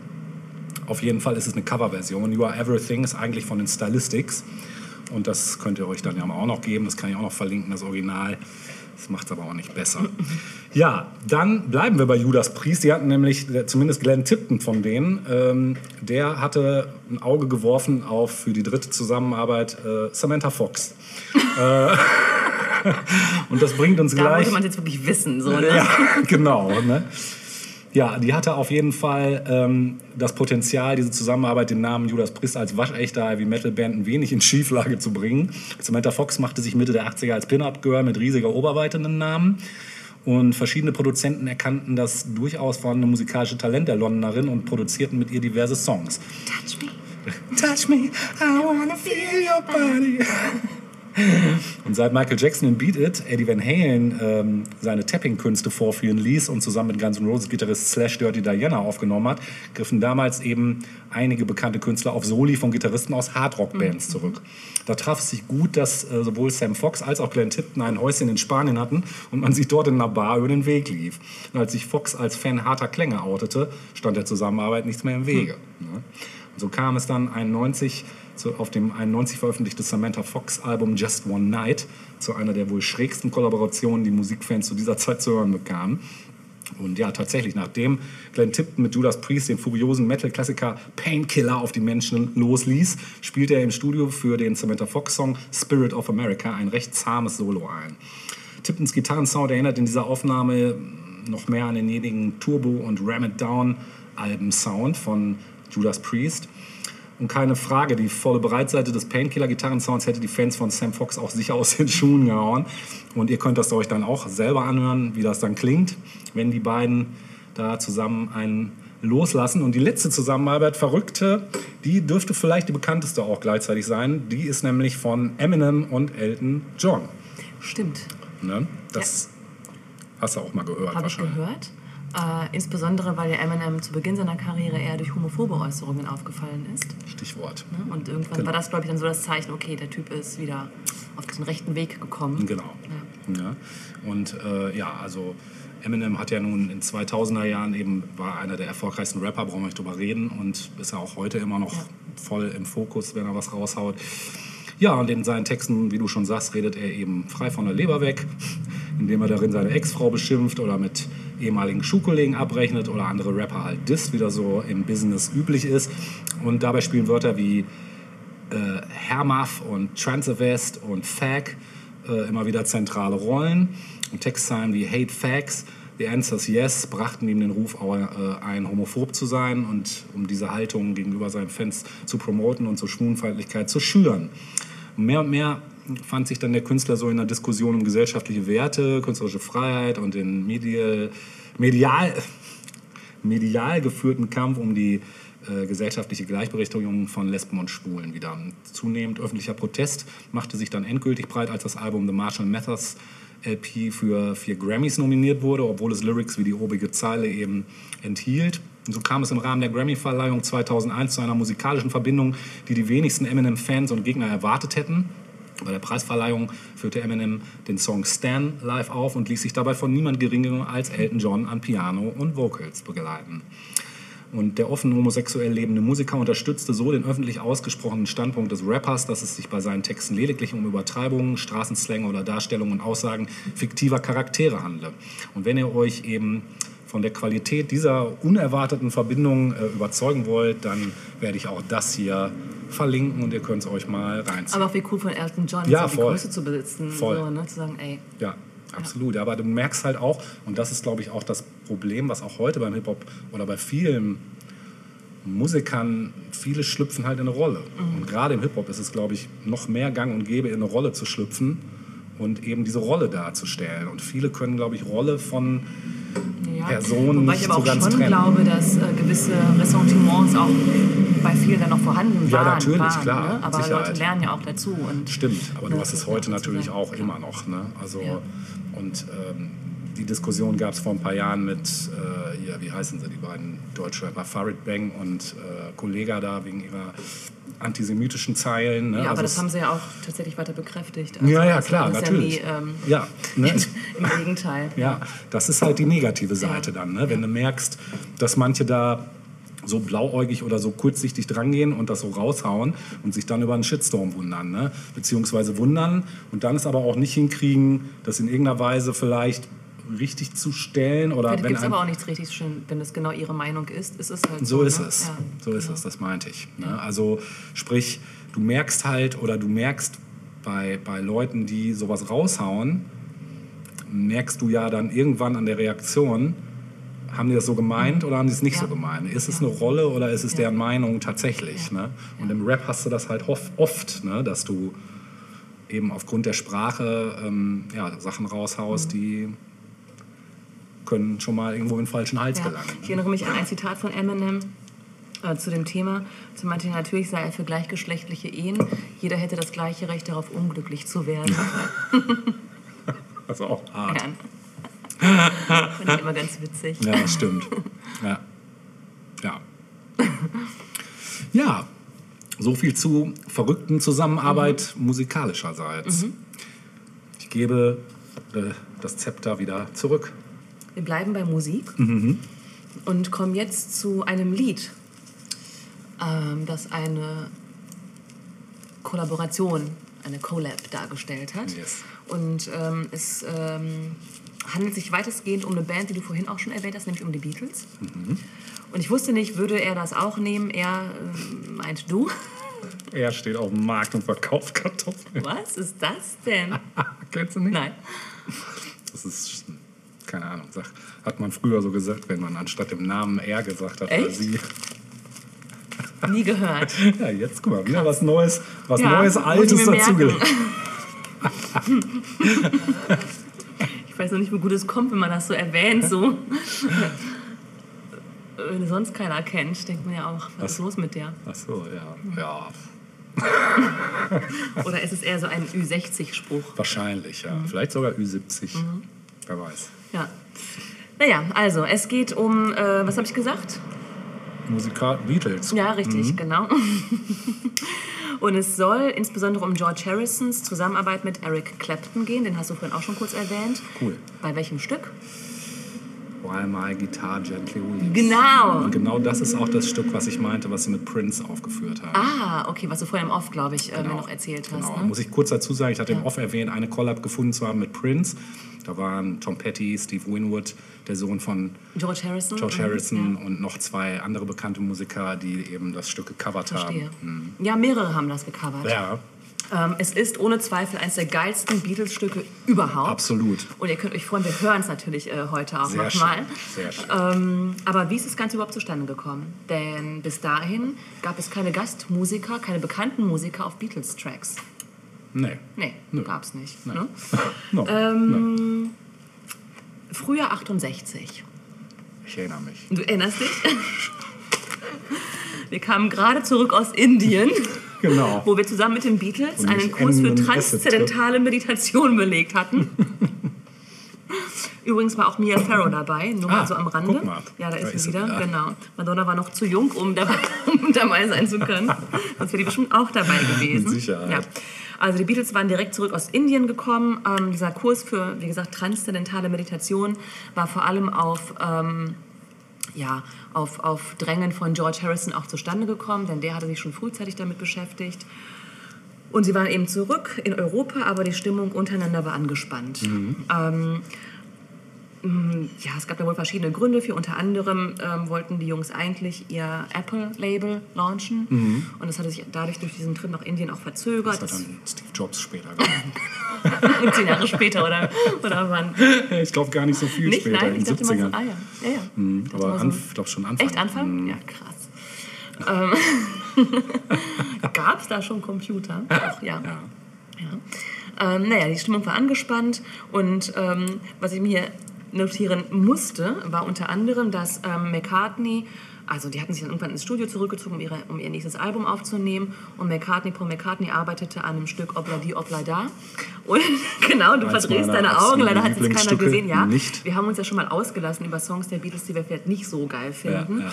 Und ähm, wir sind da voll auf der Spur mit John Lennon selbst, denn der hat diese Art von Songs, die McCartney vor allem gepusht hat, als Granny-Songs bezeichnet, also als Oma-Songs. Ja, hat er ganz richtig. Hat er Total richtig, das musste ich mir notieren. Ähm, naja, und ähm, in diesen frühen Studio-Sessions hat George ähm, das Demo zu einem neuen Track reingereicht, sozusagen, nämlich äh, While My Guitar Gently Weeps. Ähm, er hat das Stück geschrieben ähm, mit dem Ausgangspunkt, ähm, dass er ähm, dieser These folgend, dass auch das kleinste Element nicht zufällig ist im Leben und hat sich gedacht, okay, ich schlage einfach mal ein Buch auf und gucke mal, welches Wort ich da finde. Und da hat er auf Gently Weeps irgendwie gezeigt und gesagt, okay, daraus mache ich jetzt einen Song, Gently Weeps. So. Und ähm, nun muss man dazu sagen, dass George Harrison äh, das zu einer Zeit geschrieben hat, als er gerade wieder zur Gitarre zurückgefunden hat.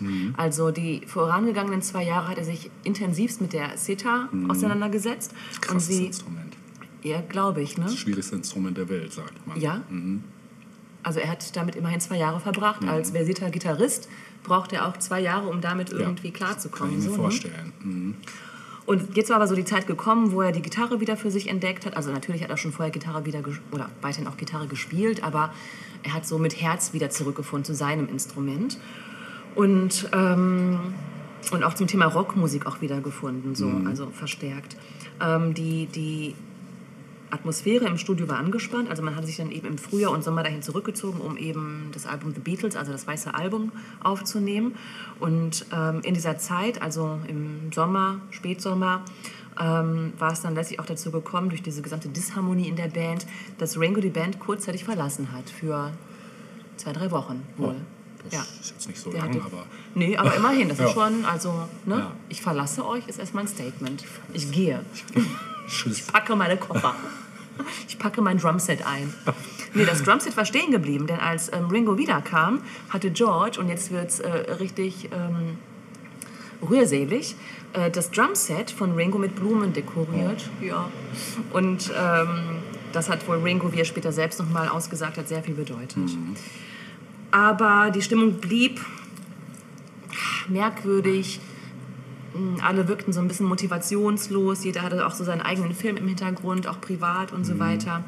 Und am 6. September ähm, traf dann ähm, George seinen Freund Eric Clapton. Also die beiden kannten sich auch schon ähm, einige Jahre lang.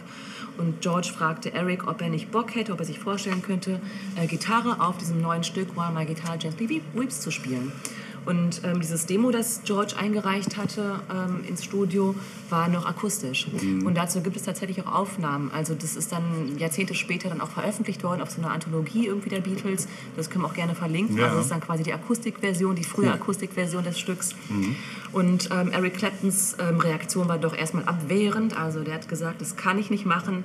Keiner sonst spielt auf Beatles-Platten. Das kann ich nicht bringen, das ist zu heavy. Ne? Aber George hat ihn überzeugt. Und so hat Clapton seinen Part eingespielt. Und zwar ähm, interessanterweise auf einer Gitarre, die George äh, ihm zur Verfügung gestellt hat. Die Gitarre nannte sich oder nannte er Lucy. In the Sky. Ja, vielleicht. ähm, diese gleiche Gitarre hatte er aber wiederum kurz vorher von Clapton selbst geschenkt bekommen. Also Clapton wusste, auf welchem Instrument er das spielt. Das war ihm halt nicht fremd. Ne? Und Claptons Anwesenheit ähm, führte auch dazu, dass die Band sich ähm, zu benehmen wusste plötzlich. Also da war jetzt jemand Neues ins Studio gekommen, man konnte also nicht mehr hier sich gegenseitig anzicken und ignorieren. Äh, dann musste man sich von seiner besten Seite zeigen und das hat eben auch nochmal diesem ganzen Gruppengefüge auch gut getan. Ähm, Eric Clapton war sich trotzdem unsicher, auch nachdem er seinen Part eingespielt hatte, weil sich dachte, okay, ähm, ich will nicht, dass das durch mich zu sehr von diesem klassischen Beatles-Sound abweicht. Und ähm, bat eben darum, dass man diesen Song im Prozess des Mixens mehr nach Beatles klingen lassen würde. Äh, man hat dann etwas benutzt, also alle, die sich damit auskennen, werden wahrscheinlich jetzt wissen, was ich jetzt erwähne, nämlich das Artificial Double Tracking. Sagt ihr das was? Ja. Also ich habe mir hier notiert, ähm, dabei verdoppelt man die jeweiligen Spuren und beeinflusst jeweils eine Spur in der Geschwindigkeit. Genau. Hättest du jetzt Kann man genauso heute gesagt, auch noch ne? machen. Ja, es ist auch immer noch ein gerne genommenes Mittel, um mehr Volumen in Aufnahmen zu bringen, mehr Klangvolumen. Ja, also hier wurde es wohl dafür genutzt, den Wobbly Sound, ähm, der auch in einem Stück zu hören ist, zu kreieren. Ja, das stimmt. Der Sound ist sehr speziell.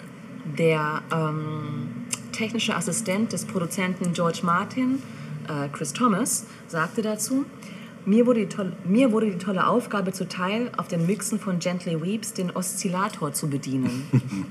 Wir haben den Oszillator im Mix richtig stark geschlingert. Stundenlang saß ich so da. ähm, bitte? Geil. Ja. Ähm, zur Message des äh, Songs sind sich Kritiker relativ einig. Ähm, also zum einen stellte wohl die Message ähm, Georges Isolation innerhalb der Band dar. Also er hat sich, er war so mit seinem Indien-Trip ähm, das erste Mal einer innerhalb der Band, der sich relativ weit von den Beatles entfernt hatte inhaltlich, ne? also auch mit neuen Interessen, sich relativ weit entfernt hatte. Auch die anderen Beatles hatten im Verlauf der Jahre andere Interessen, aber nie so stark, dass, dass die Band darunter hätte leiden können oder einen anderen Kurs hätte fahren können oder so. Und das führte schon dazu, dass er sich da so ein bisschen isoliert gesehen hat. Und dann geht es aber ganz stark um diesen Punkt der universellen Liebe. Also ähm, das, was quasi jedem Menschen innewohnt. Ähm, aber eben nicht wie in anderen Songs beispielsweise, die die Beatles vorher zum Thema Liebe gemacht haben, wie All You Need Is Love beispielsweise, was doch ein sehr optimistisches Lied war, ähm, sowohl textlich als auch musikalisch. So war äh, While My Guitar Gently Weeps das Gegenteil davon. Also es war eher so, ähm, also wir haben, wir haben hier beispielsweise ähm, diese, ganz zu Beginn heißt es ja auch im Song, I look at you all. And see the love there that's sleeping. Ne? Also ich, ich schaue euch alle an und sehe, dass da eine Liebe schläft, aber nicht wirklich zum Ausdruck kommt. Und ähm, Kritiker sehen darin eben so ein bisschen so Ausdruck jener Zeit, also 68, Martin Luther King äh, Ermordung, Robert Kennedy Ermordung, ähm, Niederschlag des Prager Frühlings und so weiter. Und wenn George Harrison von You in diesem Lied singt oder spricht, dann kann er damit zum einen diese Flower Power Hippie-Generation meinen, die ähm, viel wollte, aber doch eben vieles nicht verhindern konnte auf dieser Welt, vieles an Bösem sozusagen. Ähm, er kann damit Popstars gemeint haben, wie die Beatles selbst, die äh, für Frieden eingetreten sind, aber ähm, wo nicht viel bewirkt wurde letztlich, weil die Welt sich eben doch anders weitergedreht hat. Also ähm, mit diesem You spricht er nicht eine Person an, sondern relativ universell alle, alle möglichen Menschen. Ja, das Album selbst, The Beatles, das weiße Album, ist dann am 22. November erschienen ähm, des Jahres 68 und gilt bis heute als ähm, zum einen eben als ähm, eines der besten Stücke auf dem Album. Ne? Ähm, später hat George Harrison auch noch andere Sachen für die Beatles gemacht. Abbey Road beispielsweise, ähm, 1969 hat sowas wie Something oder Here Comes the Sun hervorgebracht. Also auch tolle, tolle Beatles-Stücke, die aus George Harrisons Feder standen. So Across the Universe auch von George Harrison? Weiß ich nicht. Würde ja passen, ne? War das auch auf dem Abbey Road? Nee, ich meine Oder vorher. vorher oder? noch? Müsste ich nachschauen. Könnten wir ja gleich nochmal nachgucken noch und dann recherchieren, ja. Genau. Ähm, ja, es gilt bis heute als eines der liebsten Stücke vieler Beatles-Fans weltweit. Auch ein Mick Jagger hat sich dazu geäußert, Jahre später. Hat gesagt, nur ein Gitarrist hätte es so schreiben können, Mhm. weil eben diese Gitarre so ganz besonders präsent in diesem Ja, Stück das ist. stimmt, ja. Das Stück taucht auf auf allen möglichen besten Listen. Bestes Gitarrenstück, bester Popsong, best ja. ever irgendwie. Ne? Ähm, also es ist ja zu einem Evergreen geworden im mhm. Grunde genommen. Und warum zu das, Recht. zu Recht, genau. Warum das so ist, das hören wir jetzt gemeinsam. Yes. Ähm, wie gesagt, wir verlinken auch nochmal die erste Demo-Version, die noch akustisch war. Super. Und ich verlinke das, die Koop mit gerne. den anderen genau. Musikern. Genau, du hast vorhin schon gesagt, dass es ähm, gecovert wurde. Viele mhm. andere haben es auch immer wieder gecovert. George ja. Harrison hat es auch immer wieder, auch mal live gespielt. Ja. Ähm, auch mit Eric Clapton zusammen. Also es ist immer ein besonderes Stück geblieben. Auf jeden Fall. Dann hören wir das jetzt. Bitte. Viel Vergnügen.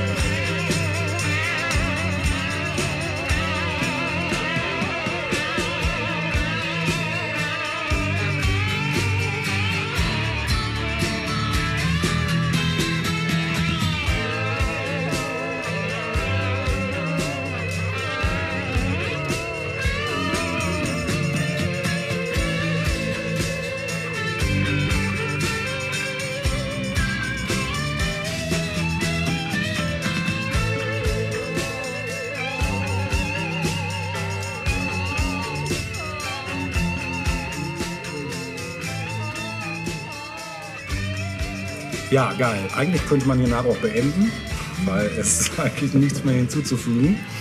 Außer einer Sache, die gerade in den letzten Jahren doch sich einer höheren Beliebtheit erfreut im Bereich der Popkultur, im Bereich des täglichen Lebens, gerade wenn es darum geht, Marken mal einen Push-up zu bringen. Und zwar hast du schon mal etwas gehört von Image-Transfer. Sagt dir das was?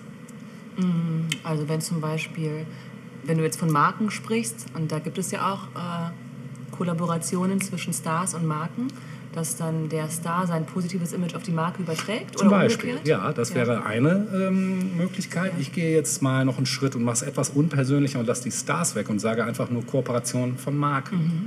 Denn da ist in den ganzen letzten Jahren wirklich eine Menge Mhm, Viel, absolut. passiert. ja, ne? viel Streetwear mit äh, hochpreisigen Sachen. Zum Beispiel, ja. genau. Damit hast du eigentlich schon ein gutes Stichwort gegeben. Also nur mal kurz für das Wort nochmal. Also Image-Transfer bezeichnet in der Werbepsychologie die Übertragung von Imagebestandteilen von einem Imageträger auf einen anderen. Und der Aufbau einer neuen Marke ist teuer und mit einem hohen Risiko verboten, äh, verbunden. Verboten. Und die Flop-Rate neuer Produktarten beträgt zwischen 85 und 95 Prozent. Ja, Sagst du es nochmal? Die Flop-Rate Wovon? von neuen Produktarten beträgt? beträgt zwischen 85 und 95 Prozent. Das wusste ich zum Beispiel. Ja. Heftig, ne? Genau, und mit Hilfe eines gemeinsamen Markennamens werden positive Ausstrahlungseffekte der Markenelemente und der Kommunikation für die jeweiligen Produkte wechselseitig genutzt. Die Übertragung beste eines bestehenden Markennamens auf ein Erweiterungsprodukt ist eine sinnvolle Lösung dieses Problems, wie das Beispiel Hugo Boss zeigt. Die Herrenbekleidungsfirma hat ihr Sortiment erweitert und ein Boss Eau de Toilette zum Beispiel entwickelt. Images bestehen also sowohl aus emotionalen als auch sachhaltigen Bestandteilen. Und das entwickelte Image-Transfermodell geht davon aus, dass ein positiver Image-Transfer nur möglich ist, wenn zwei Produktklassen sowohl emotional als auch technologisch affin sind. Wenn diese beiden Voraussetzungen gegeben sind, dann sind die Konsumenten bereit, einen Probekauf des neuen Produkts zu tätigen. Positiv wirkt sich diese Affinität auch auf die Wiederverkaufsrate für das ursprüngliche Produkt aus, welche ebenso steigt. Erfolgreiche Beispiele aus der Praxis sind zum Beispiel die Übertragung der Sportschuhmarke Adidas auf Kosmetik und Uhren oder die Übertragung der Zigarrenmarke Davidoff auf Parfum. Und das Risiko des Image-Transfers besteht in der Übertragung negativer Imagebestandteile. Zigaretten und Damenparfum wurden durch eine gemeinsame Messung als technologisch nicht affin bestätigt, da der Zigarettengeruch mit Parfum als technologisch unverträglich gilt. Ja, gerade ähm, Firmen im oberen Preissegment koppeln ihre Namen gerne auf Zeit oder auf Dauer. Die Eisfirma Hagen Das hat sich mit dem Likörhersteller Baileys verbündet. Lufthansa und Master. Was haben die denn wohl gemacht? Ja, Baileys ja, Eis? ja. Sie mal gucken in meinem Rewe. Kanntest, kanntest du noch gar nicht? Guck mal. Lufthansa und Mastercard geben vereint eine Miles More Kreditkarte raus. Nokia baut Zeiss-Optiken in seine Handys ein und hängt diese an die große Werbeglocke. Das Kalkül, zwei Marken bündeln ihre Kraft und hoffen, dass aus dem, was Werbepsychologen als Image-Transfer bezeichnen, ein kräftiger Kaufimpuls wird. So wird Kooperation dann zum Schlüssel des Erfolgs und manchmal aber auch zum Risiko. Ähm, ähm, der Markenexperte Andreas Heim hat mal gesagt, äh, der Grundgedanke des Image-Transfers ist nicht neu.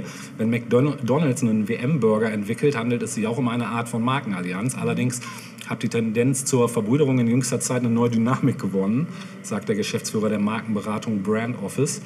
Denn die rasante Digitalisierung nahezu aller Wirtschaftsbereiche zwingt auch starke Hersteller von Luxus- und Konsumgütern dazu, sich nach einem Partner aus der Tech-Branche umzuschauen. Ein Beispiel dafür ist der Pakt der fast 130 Jahre alten Getränkemarke Coca-Cola mit dem Musikstreaming-Dienst Spotify. Viele Unternehmen mit traditionellen Geschäftsmodellen müssen sich dramatisch schnell weiterentwickeln und nu- nutzen Markenallianzen als Mittel, um Anschluss an innovative Geschäftsmodelle und junge Zielgruppen zu erhalten, sagt Heim. Im Marketing-Sprech von Coke-Manager Joe Bellotti klang das bei der Ankündigung des Bündnisses vor drei Jahren so. Wir sind begeistert von der innovativen Musikplattform, die Spotify geschaffen hat. Das Potenzial für diese Partnerschaft ist grenzenlos. Damit das auch so bleibt, beteiligt sich der Weltkonzern aus Atlanta gleich bei dem schwedischen Musikdienst. Im Idealfall kommt es bei einer solchen Kooperation zu einer Übertragung von positiven Assoziationen und Einstellungen, heißt es in einer gemeinsamen Studie des Marktforschers Harris Interactive mit Marketing-Experten der Universitäten Köln und Hamburg. Coca-Cola spekuliert also darauf, dass sich der Name der Brause im Kopf von Konsumenten zum Beispiel mit der Spotify-Playlist verbindet. Ja, es gibt heute regelmäßig gemeinsame Projekte auch in Deutschland, sagt ein Sprecher von Coca-Cola. So entstehen die Playlists für, gemeinsame, für unsere gemeinsame Website Journey mit Spotify. Als Ikone fungiert Sängerin Lena Meyer-Landrut. Nach Einschätzung des Konzerns die Stimme eines leichten, unbeschwerten Deutschlands, ausgestattet mit dem optimistischen Gefühl des Aufbruchs. Ne, ist also Wahnsinn, was in den Köpfen von solchen Leuten vorgeht. Äh, ich lasse das mal so stehen. Ne? Auch BMW und Apple gehen offenbar davon aus, dass sie vom guten Bild des jeweils anderen in den Augen einer durchaus vergleichbaren Zielgruppe dann profitieren können. Und wenn es so etwas wie eine Internetpartnervermittlung für Marken gäbe, wäre das Matching wohl hoch. Und der amerikanische Elektronikriese steht wie der bayerische Fahrzeugkonzern für Technik Avantgarde, begehrenswertes Design und Produkte, die eher am oberen Ende der Preisskala angesiedelt sind. Gibt halt zahlreiche Berührungspunkte zwischen diesen beiden Unternehmen. Kein Zufall also, dass BMW vor drei Jahren zu den frühen Partnern von Apples mobilen Vermarktungsnetzwerk iAd zählte. Der Autohersteller schaltete eine Kampagne, die nur die Besitzer von iPads, iPhones und iPods in einigen europäischen Märkten erreichen konnte. Selbst das kleine i, das bei Apple-Geräten traditionell vor der Produ Produktkategorie steht, nutzten die Bayern für ihre Mobilitätskonzept rund um futuristische Elektroautos. Ja, das ist die eine Geschichte. Mm, Die Gefahr, in den Sog von Image-Katastrophen aller Art zu geraten, multi- multipliziert sich allerdings naturgemäß mit der Zahl der Markenpartner. Das mag noch überschaubar sein, wenn es um Bündnisse mit Partnern aus dem eigenen Haus geht. Äh, So scharte die Schokomarke Milka in gemeinsamen Werbeaktionen Philadelphia Frischkäse, Jakobs Kaffeeprodukte, Daim Schokoriegel um sich. Allesamt Produkte aus dem Hause des amerikanischen Lebensmittelkonzerns Mondelez. Anders bei Markenpartnerschaften zwischen selbstständigen Unternehmen, beispielsweise von Intel mit den Computerherstellern Dell, IBM und Fujitsu oder von Adidas mit den Marken Lycra und Tom Taylor. Krisen, wenn sie selbst nur bei einem indirekten Partner ausbrechen, könnten unverzüglich auf alle Teilnehmer einer Markenallianz abfärben, warnt die sogenannte Harris-Studie. Genau, das ist dann, die sprechen dann vom sogenannten Spillover-Effekt. Wenn sich also, ja. Wenn es zu viel des Guten ist. Genau. Ne? Und bei Milka muss ich auch ganz ehrlich sagen, war es mir manchmal auch nicht mehr, also da bin ich irgendwann nicht mehr durchgestiegen, wer da jetzt alles mit in dem Süppchen schwimmt, weil da ist ja wirklich alle dabei. Ja. Oreo ist mittlerweile Ja, dabei. die haben alles, ne? ja. Also sie haben wirklich den ganzen Markt einmal abgegrast. Wo es auch ganz extrem nach hinten losgegangen ist, zum Beispiel ist bei äh, Playmobil und Lego, ne?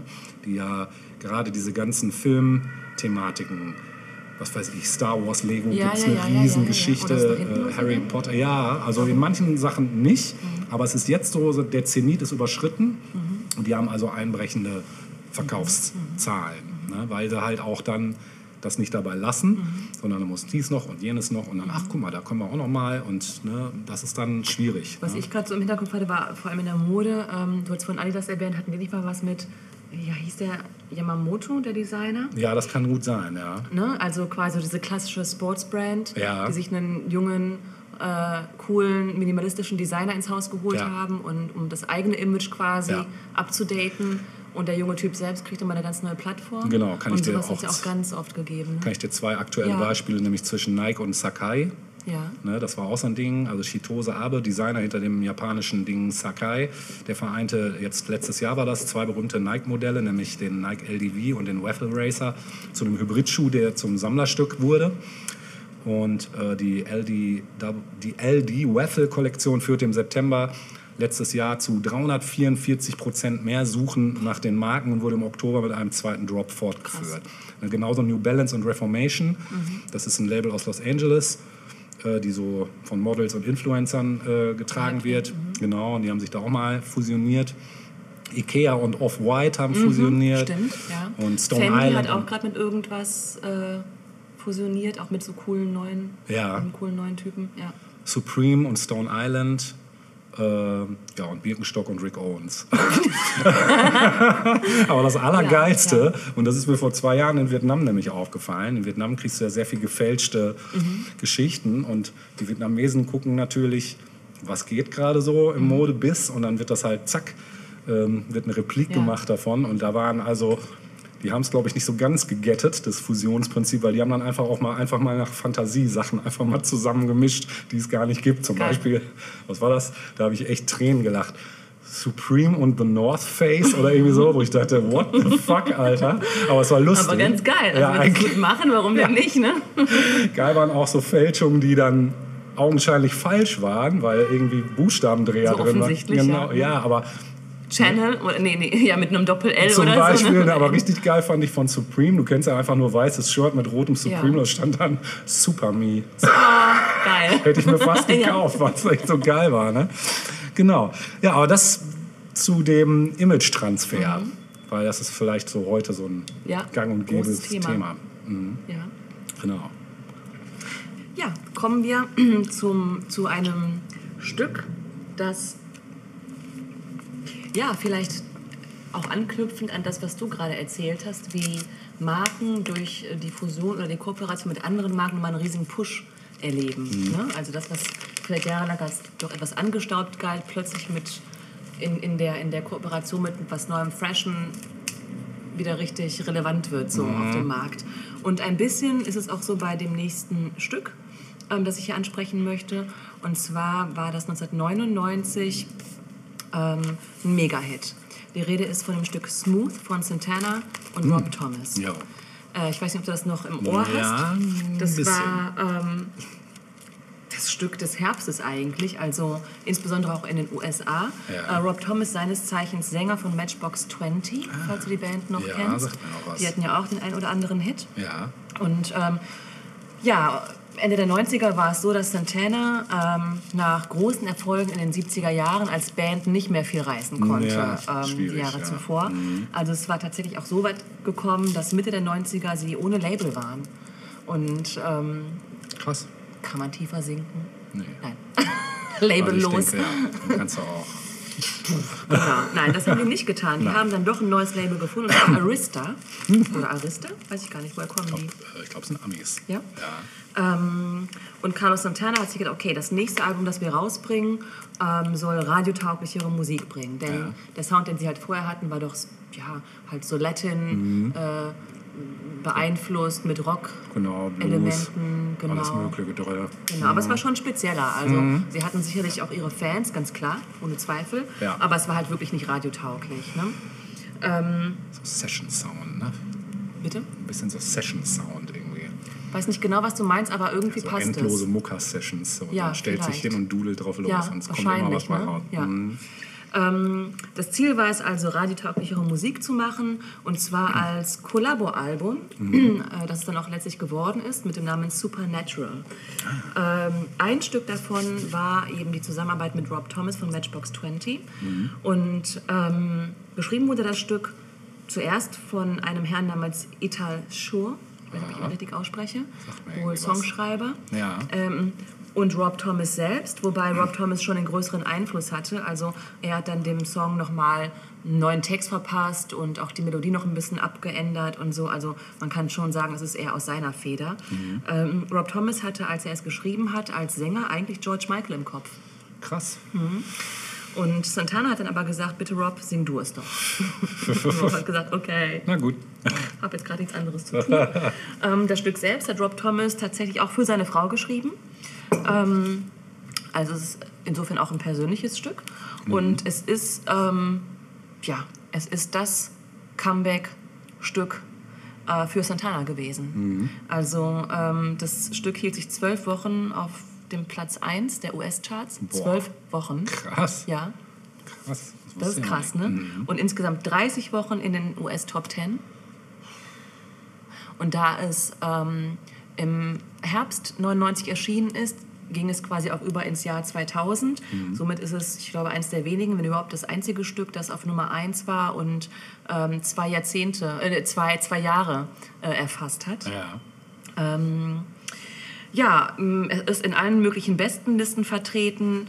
Ähm, das Billboard Magazine ähm, listet es ähm, in seiner Topliste der 50 besten Songs aller Zeiten oder der 50 besten zurückliegenden Songs aller Zeiten auf Nummer 2 und sogar auf Nummer 1 als bestes Rockstück. Wow. Ähm, Nummer 1 ist als bestes Stück, also da, wo Smooth auf Nummer 2 gelandet ist, da ist die Nummer 1 The Twist von Chubby Checker, um nur mal so zu zeigen, von welchen Kalibern wir hier sprechen, Krass, letztlich. Ne? Mhm. Also es war ein absoluter Welterfolg ähm, und zeigt eben, wie eine Kollaboration ähm, eine Band auch aus Tiefen herausholen kann und die dann nach oben katapultieren kann. Meinst du, wir haben noch die Zeit, das Stück zu spielen? Klar. Dann machen wir das die jetzt. Zeit nehmen wir uns. Ja. ja. ja. Es ist vor allem auch echt ein Sommerstück, muss man sagen. Klar, ja. alles, wo Latin-Rhythmen dabei sind, ja. äh, das verspricht Sommer, Sonne, Sonnenschein. Auf jeden Fall. Ja. Gute Vibes. Mhm. Wir hören das jetzt.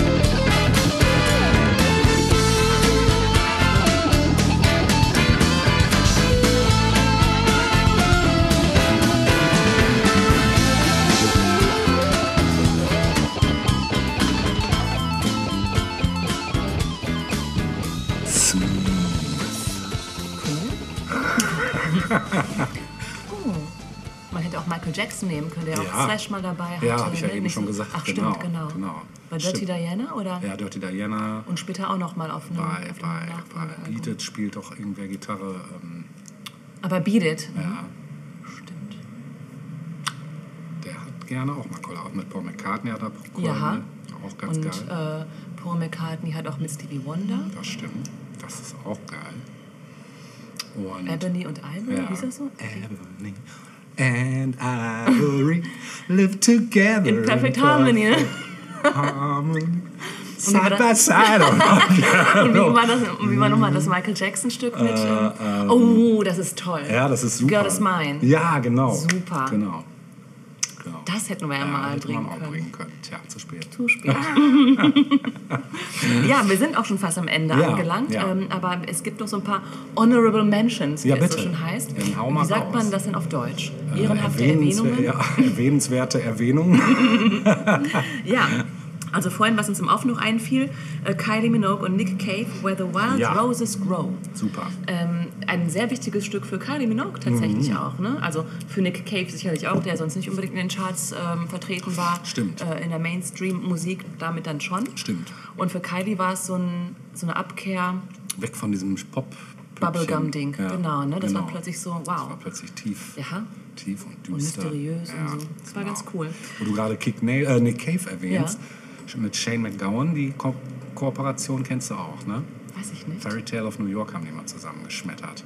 Äh, live irgendwo, oder? Nee, Wer? richtig als Aufnahme. Nick Cave Nick Cave und- und, Shane okay. McGowan von Pokes. Ah, interessant. ist auch richtig zum aus dem Fenster werfen. richtig, also viel mehr Depri geht nicht. Das ist schon, Okay. schon hart. Also die haben das ein bisschen mh, ins Düstere geholt. So. Ja, ja, die haben das ganz getragen. Also viel getragener ging nicht Ja, mehr. ja. Komplett ohne irgendwelche Können wir ja mal Beats. verlinken, das ja. können wir mal anhören. Ja. Ja. Nein, ich wollte ganz am Ende noch mal ganz kurz erwähnen, dass es ja auch in der sogenannten Grunge-Szene Mhm. äh, Kollaborationen gegeben hat.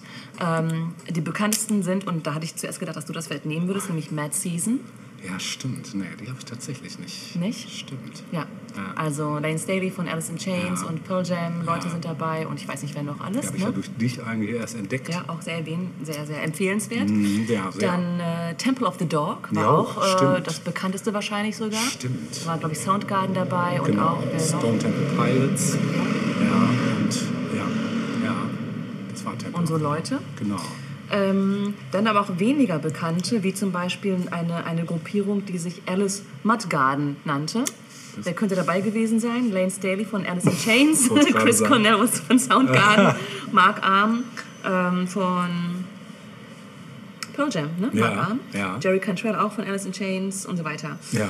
Ähm, Da gibt es doch auch eine nee, Band. das stimmt gar nicht. Mark Arm war von Madhani, so ist es. Ja, ja. Da dann kennst du einen, kennst du alle, ne? erklärt. Aber da fällt mir noch eine ein, da muss ich wieder auf Ja. Mike Patton zurückkommen, nämlich Phantomas. Das, sagt mir auch noch was, aber fällt auch durch dich. Ja, Faith No More, also Ja. Mhm. Mike Patton zusammen mit dem Melvins-Gitarrist, Buzz Os Osborne und dem Schlagzeuger von Slayer, äh, Dave Lombardo und dem Bassisten von Mr. Bungle. Genau. Und gesungen hat Elvis Presley wahrscheinlich, um Ja, jetzt mal so die Riege der Großen komplett zu machen. gesungen hat natürlich Mike Patton, Ja, ne, ja. natürlich. Und die ganzen, die haben halt Coverversionen von Filmmusiken gemacht Mhm. in einer sehr eigenen äh, Interpretationsweise. Hm. Sehr schön auch. Dann hat es gegeben äh, eine Geschichte, die nannte sich Beat Happening Schrägstrich Screaming ja, Trees. Beat Happening kenne ich noch, klar. Genau. Ähm, also da haben eben Beat Happening und Screaming Trees sich zusammengetan. Super. Mhm. Ähm, beziehungsweise, ja, die wollten eine EP aufnehmen gemeinsam. Ist die auch zustande gekommen? Ja, offensichtlich. Ähm, aber wird nicht mehr rausgebracht. Ja. So. Ähm, dann hat es noch was gegeben, das nannte sich MACC. Weiß ich nicht, ob man das so ausspricht. Oder MAC, weiß ich nicht. Mir auch was. Äh, dabei waren Chris Cornell, Mike McCready, Jeff Ament und Matt Cameron. Ah ja. Also Eagles das of scheint- Death Metal gab es auch noch. Oh, das sagt mir auch was, ja. Mit dem Sänger Stimmt. von, Stone, äh, von Queens of the Stone Age und ich weiß gar nicht, wer war denn noch dabei. Noch so ein paar gab so ein Haudegen. paar solcher Geschichten. Ne? Mhm. Also hier dann offenbar Soundgarden und ähm, Pearl Jam. Mhm. Und dann habe ich noch was gefunden, das nannte sich The Jury. Sagte mir gar nichts. Doch, das sagt mir auch was. Da waren dabei Äh, Im Prinzip war das eine, eine Mischung aus Screaming Trees und Nirvana. Ah, krass. Also Mark Lanigan, Kurt Ja. Cobain, Chris Novoselic und Mark Pickerel. Krass. Und ähm, da, was habe ich mir da notiert? Ähm, ja, die haben nur vier Songs gemeinsam aufgenommen und auch nur zweimal gemeinsam irgendwie gespielt. Ja. Ähm, aber unter anderem ist dabei Where Did You Sleep Last Night entstanden Ja. und ähm, With the Lights Out. Und ähm, letzteres, With the Lights Out, ist wohl auf einer 2006 erschienenen Nirvana-Box. Aha, krass. Ähm, nee, ich habe es falsch gesagt, Entschuldigung. Ähm, auf der Nirvana-Box With the Lights Out ist das erschienen. Stimmt, ich glaub, also, das hab ich sogar das haben, erwähnt. das haben wahrscheinlich auch nur Hardcore-Fans dann zu hören bekommen. Ja, Super aber, Deluxe Edition. Genau, aber man sieht also, ähm, es hat immer mal wieder Ko Kollaborationen, Kooperationen, Teamarbeit auch in der Musik gegeben. Ohne Ende. Ohne Ende eigentlich. Ja. Ne? Also äh, auch vieles, was man nie auf dem Schirm hatte vielleicht, was, weiß ich nicht, ne? Ja. irgendwie ein Song äh, gewesen ist, der vielleicht auf irgendeinem Soundtrack vielleicht erschienen Mhm. ist oder so. Also äh, aufregend. Da gibt es sehr viel Spannendes. Mhm. Eigentlich könnte man da, allein was die musikalischen Kooperationen angeht, könnte man Ja. Folgen Ja. endlos. Ja. Ist auch schön, finde ich, wenn sich Leute so zusammenfinden Ja, und. Ähm, was. Neues ähm, kreieren. kreieren. Mhm. Genau.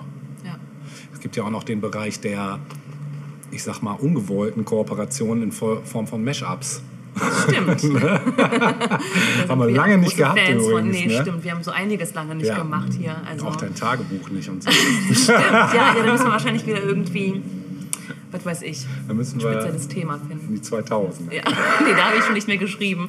Ich glaube, die. Jahrzehnte haben wir durch, in denen äh, mein Tagebuch hätte. Okay. Gefeatured ich führe doch ein fiktives Tagebuch. Ja, könnte ich machen. Kannst du machen. ja, super. Mhm. Ja, ihr Lieben, wir sind am Ende. Mal Ja. wieder. Und ich hoffe, oder wir hoffen, es hat euch wieder ein bisschen Spaß gemacht und ihr hattet ein paar erhellende Momente. Und äh, wir verabschieden uns äh, von euch erstmal wieder und sagen auch noch nicht, was als nächstes kommt, weil das wissen wir auch selber noch gar nicht. Genau. Und ähm, sagen mal bis zum nächsten Mal. Was? Bis zum nächsten Mal. Bis zum nächsten Mal. Tschüss. Tschüss. if she doesn't come back.